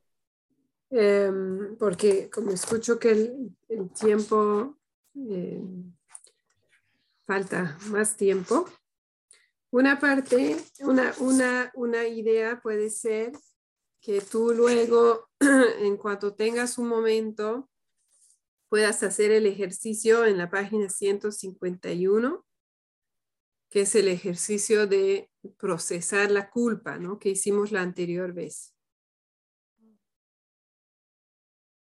Entonces, y dándote realmente tiempo para hacer duelo de las necesidades insatisfechas por tus acciones, pero también valorando tus intenciones ¿no? y las necesidades que estabas intentando satisfacer. Em, esa es una opción que puedes hacer como eh, individualmente, digamos. Otra idea que me viene es si tú quieres recibir empatía em, escrita, podrías avisar en el grupo, eh, contar lo que, ¿no? Cómo te sientes y podríamos enviarte suposiciones empáticas, pero soy consciente de que hay personas en el grupo que no están hoy, entonces no sé si eso es cómodo para ti. Em, otra opción es que em, me avises o nos avises si tú quieres recibir empatía, ¿no? Y si alguna de nosotras eh, tiene tiempo, en todo caso yo me, ofrezco a, encontrar un momento para que podamos hablar, si tú quieres trabajarlo, He visto una mano ahí, pero no vi de quién. Em, no sé, son las ideas que se me vienen ahorita. Si alguien más tiene una propuesta por el estilo.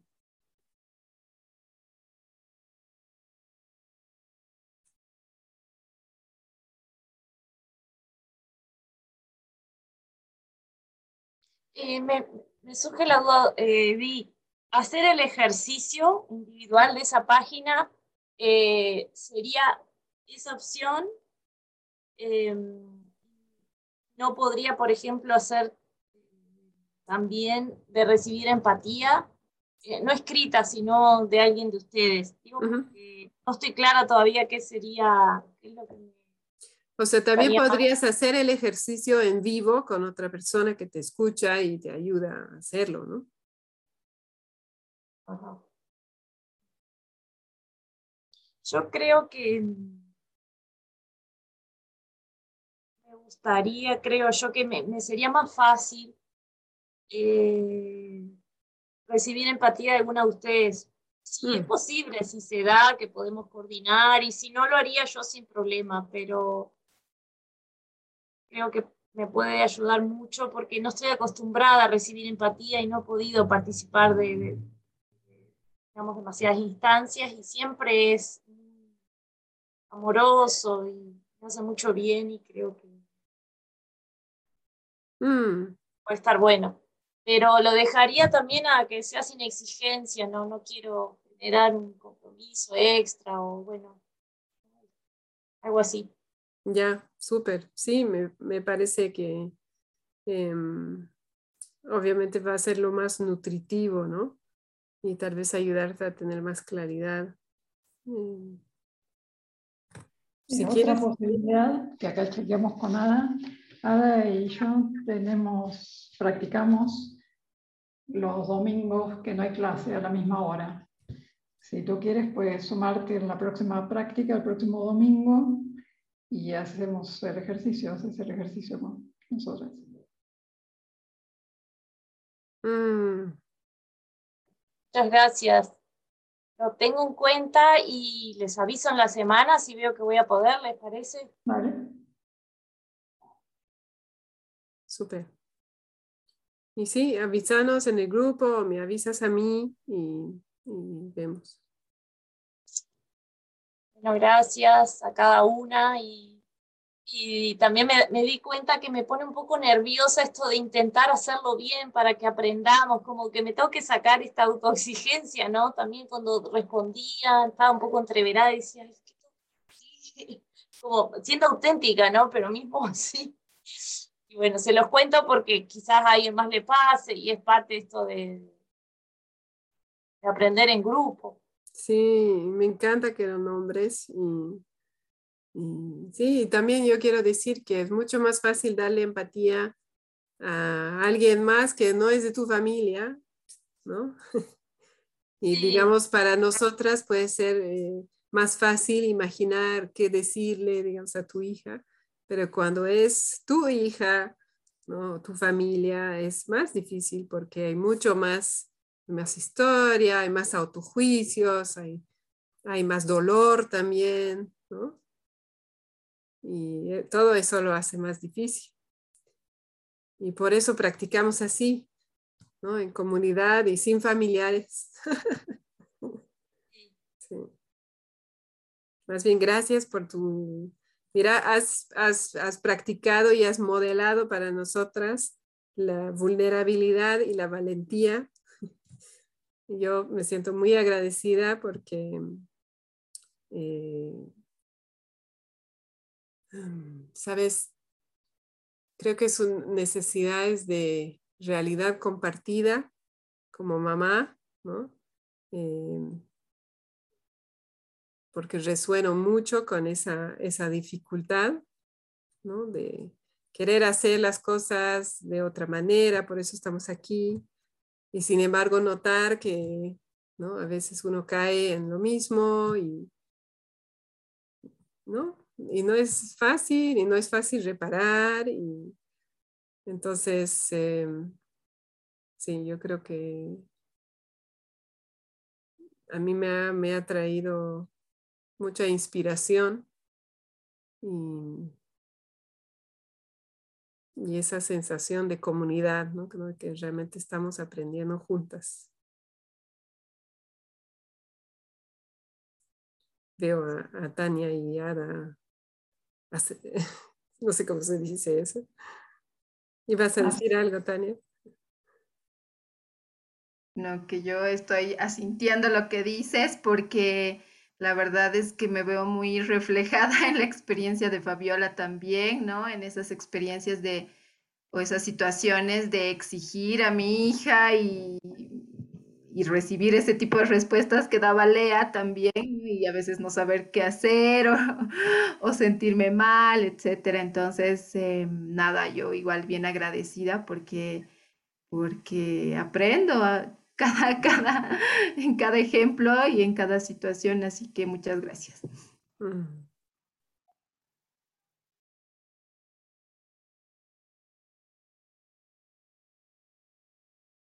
Mm.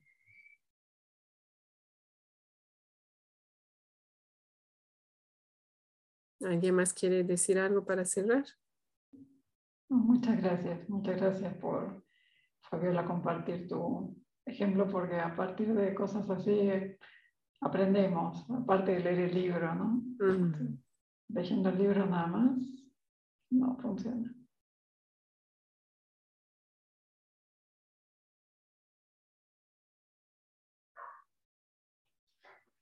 Mm. Gracias a todas. Fabiola, ¿quieres agregar algo? Em, también darle las gracias y quedo así este, viendo lo potente y difícil que es estar la vulnerabilidad, ¿no? Ahora también se me venía el miedo al autojuicio, ¿no? A, a que me juzgaran, ¿no? Cuando empecé ahora me doy cuenta que, que, estaba también ahí, ¿no? Fantaseando en mi mente. Esto de contar eh, las veces que no toqué, ¿no? Que no salió bien o no. Ese temor, ¿no? Si viene este espacio, justamente cuidamos que eso no suceda, cómo lo tengo tan internalizado que afecta, ¿no? Bueno, darme cuenta de eso, como que, bueno, también está bueno. Está buenísimo estos ejercicios porque creo que tienen muchas capas y, nos ayudan a comprender mejor y a, integrar con esta herramienta. A mí me pasa lo mismo que lea, leyendo el libro solo no me queda muy alejado, no necesito estas prácticas para, para incorporarlas. Gracias. Mm. Gracias, Fabiola.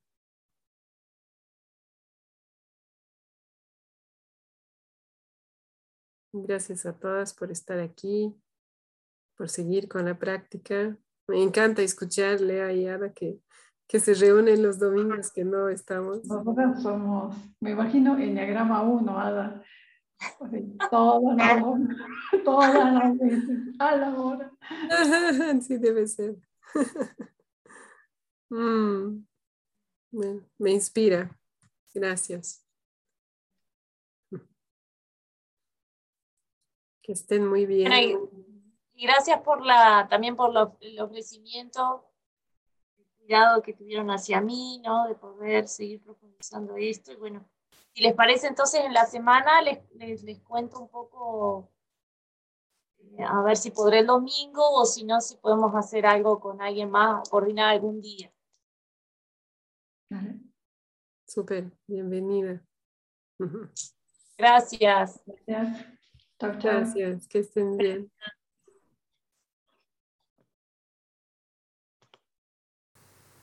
Hola, soy Vi. Quiero agregar una nota al final de este episodio porque durante la sesión Fabiola no pudo completar el proceso que estábamos practicando y em, Fabiola me dio permiso para compartir que ah, después de la sesión, nos encontramos con ella en privado y le dimos tiempo, la guié para transformar la culpa que ella sentía, hacer el ejercicio anterior que hicimos en el episodio anterior, para entender y eh, tener compasión por la parte suya que eligió actuar así y también darle empatía a la parte eh, de ella que la enjuicia. Entonces le dimos tiempo para trabajar eso y eh, al final eh, me comentó que se sentía mucho más tranquila. Llegamos a la conclusión juntas de que lo que pasó durante la sesión de práctica en el episodio que acabas de escuchar fue un ejemplo en vivo de lo que puede pasar cuando saltamos al proceso de reparación sin haber primero trabajado interiormente nuestra culpa. Entonces, lo que no hay que hacer, así aprendemos todos y todas juntas, em, ¿no? Es, eh, entonces es bueno recordar incluso cuando tenemos esa urgencia de reparar, primero darnos ese espacio interior para procesar nuestra culpa y tenernos compasión y llegar a un lugar de más tranquilidad y paz interior antes de ir a la reparación. Y bueno, en, el siguiente, en la siguiente sesión eh, voy a pedir a Fabiola igual que comente cómo le fue. Gracias por escucharnos y hasta la próxima. Estuviste escuchando el podcast Practica CNB desde tu casa con Vi de Concepto Jirafa. Si tienes preguntas, sugerencias, te invito a escribirme a conceptojirafa.gmail.com y también a visitar la página de Facebook Concepto Jirafa. Nos escuchamos pronto.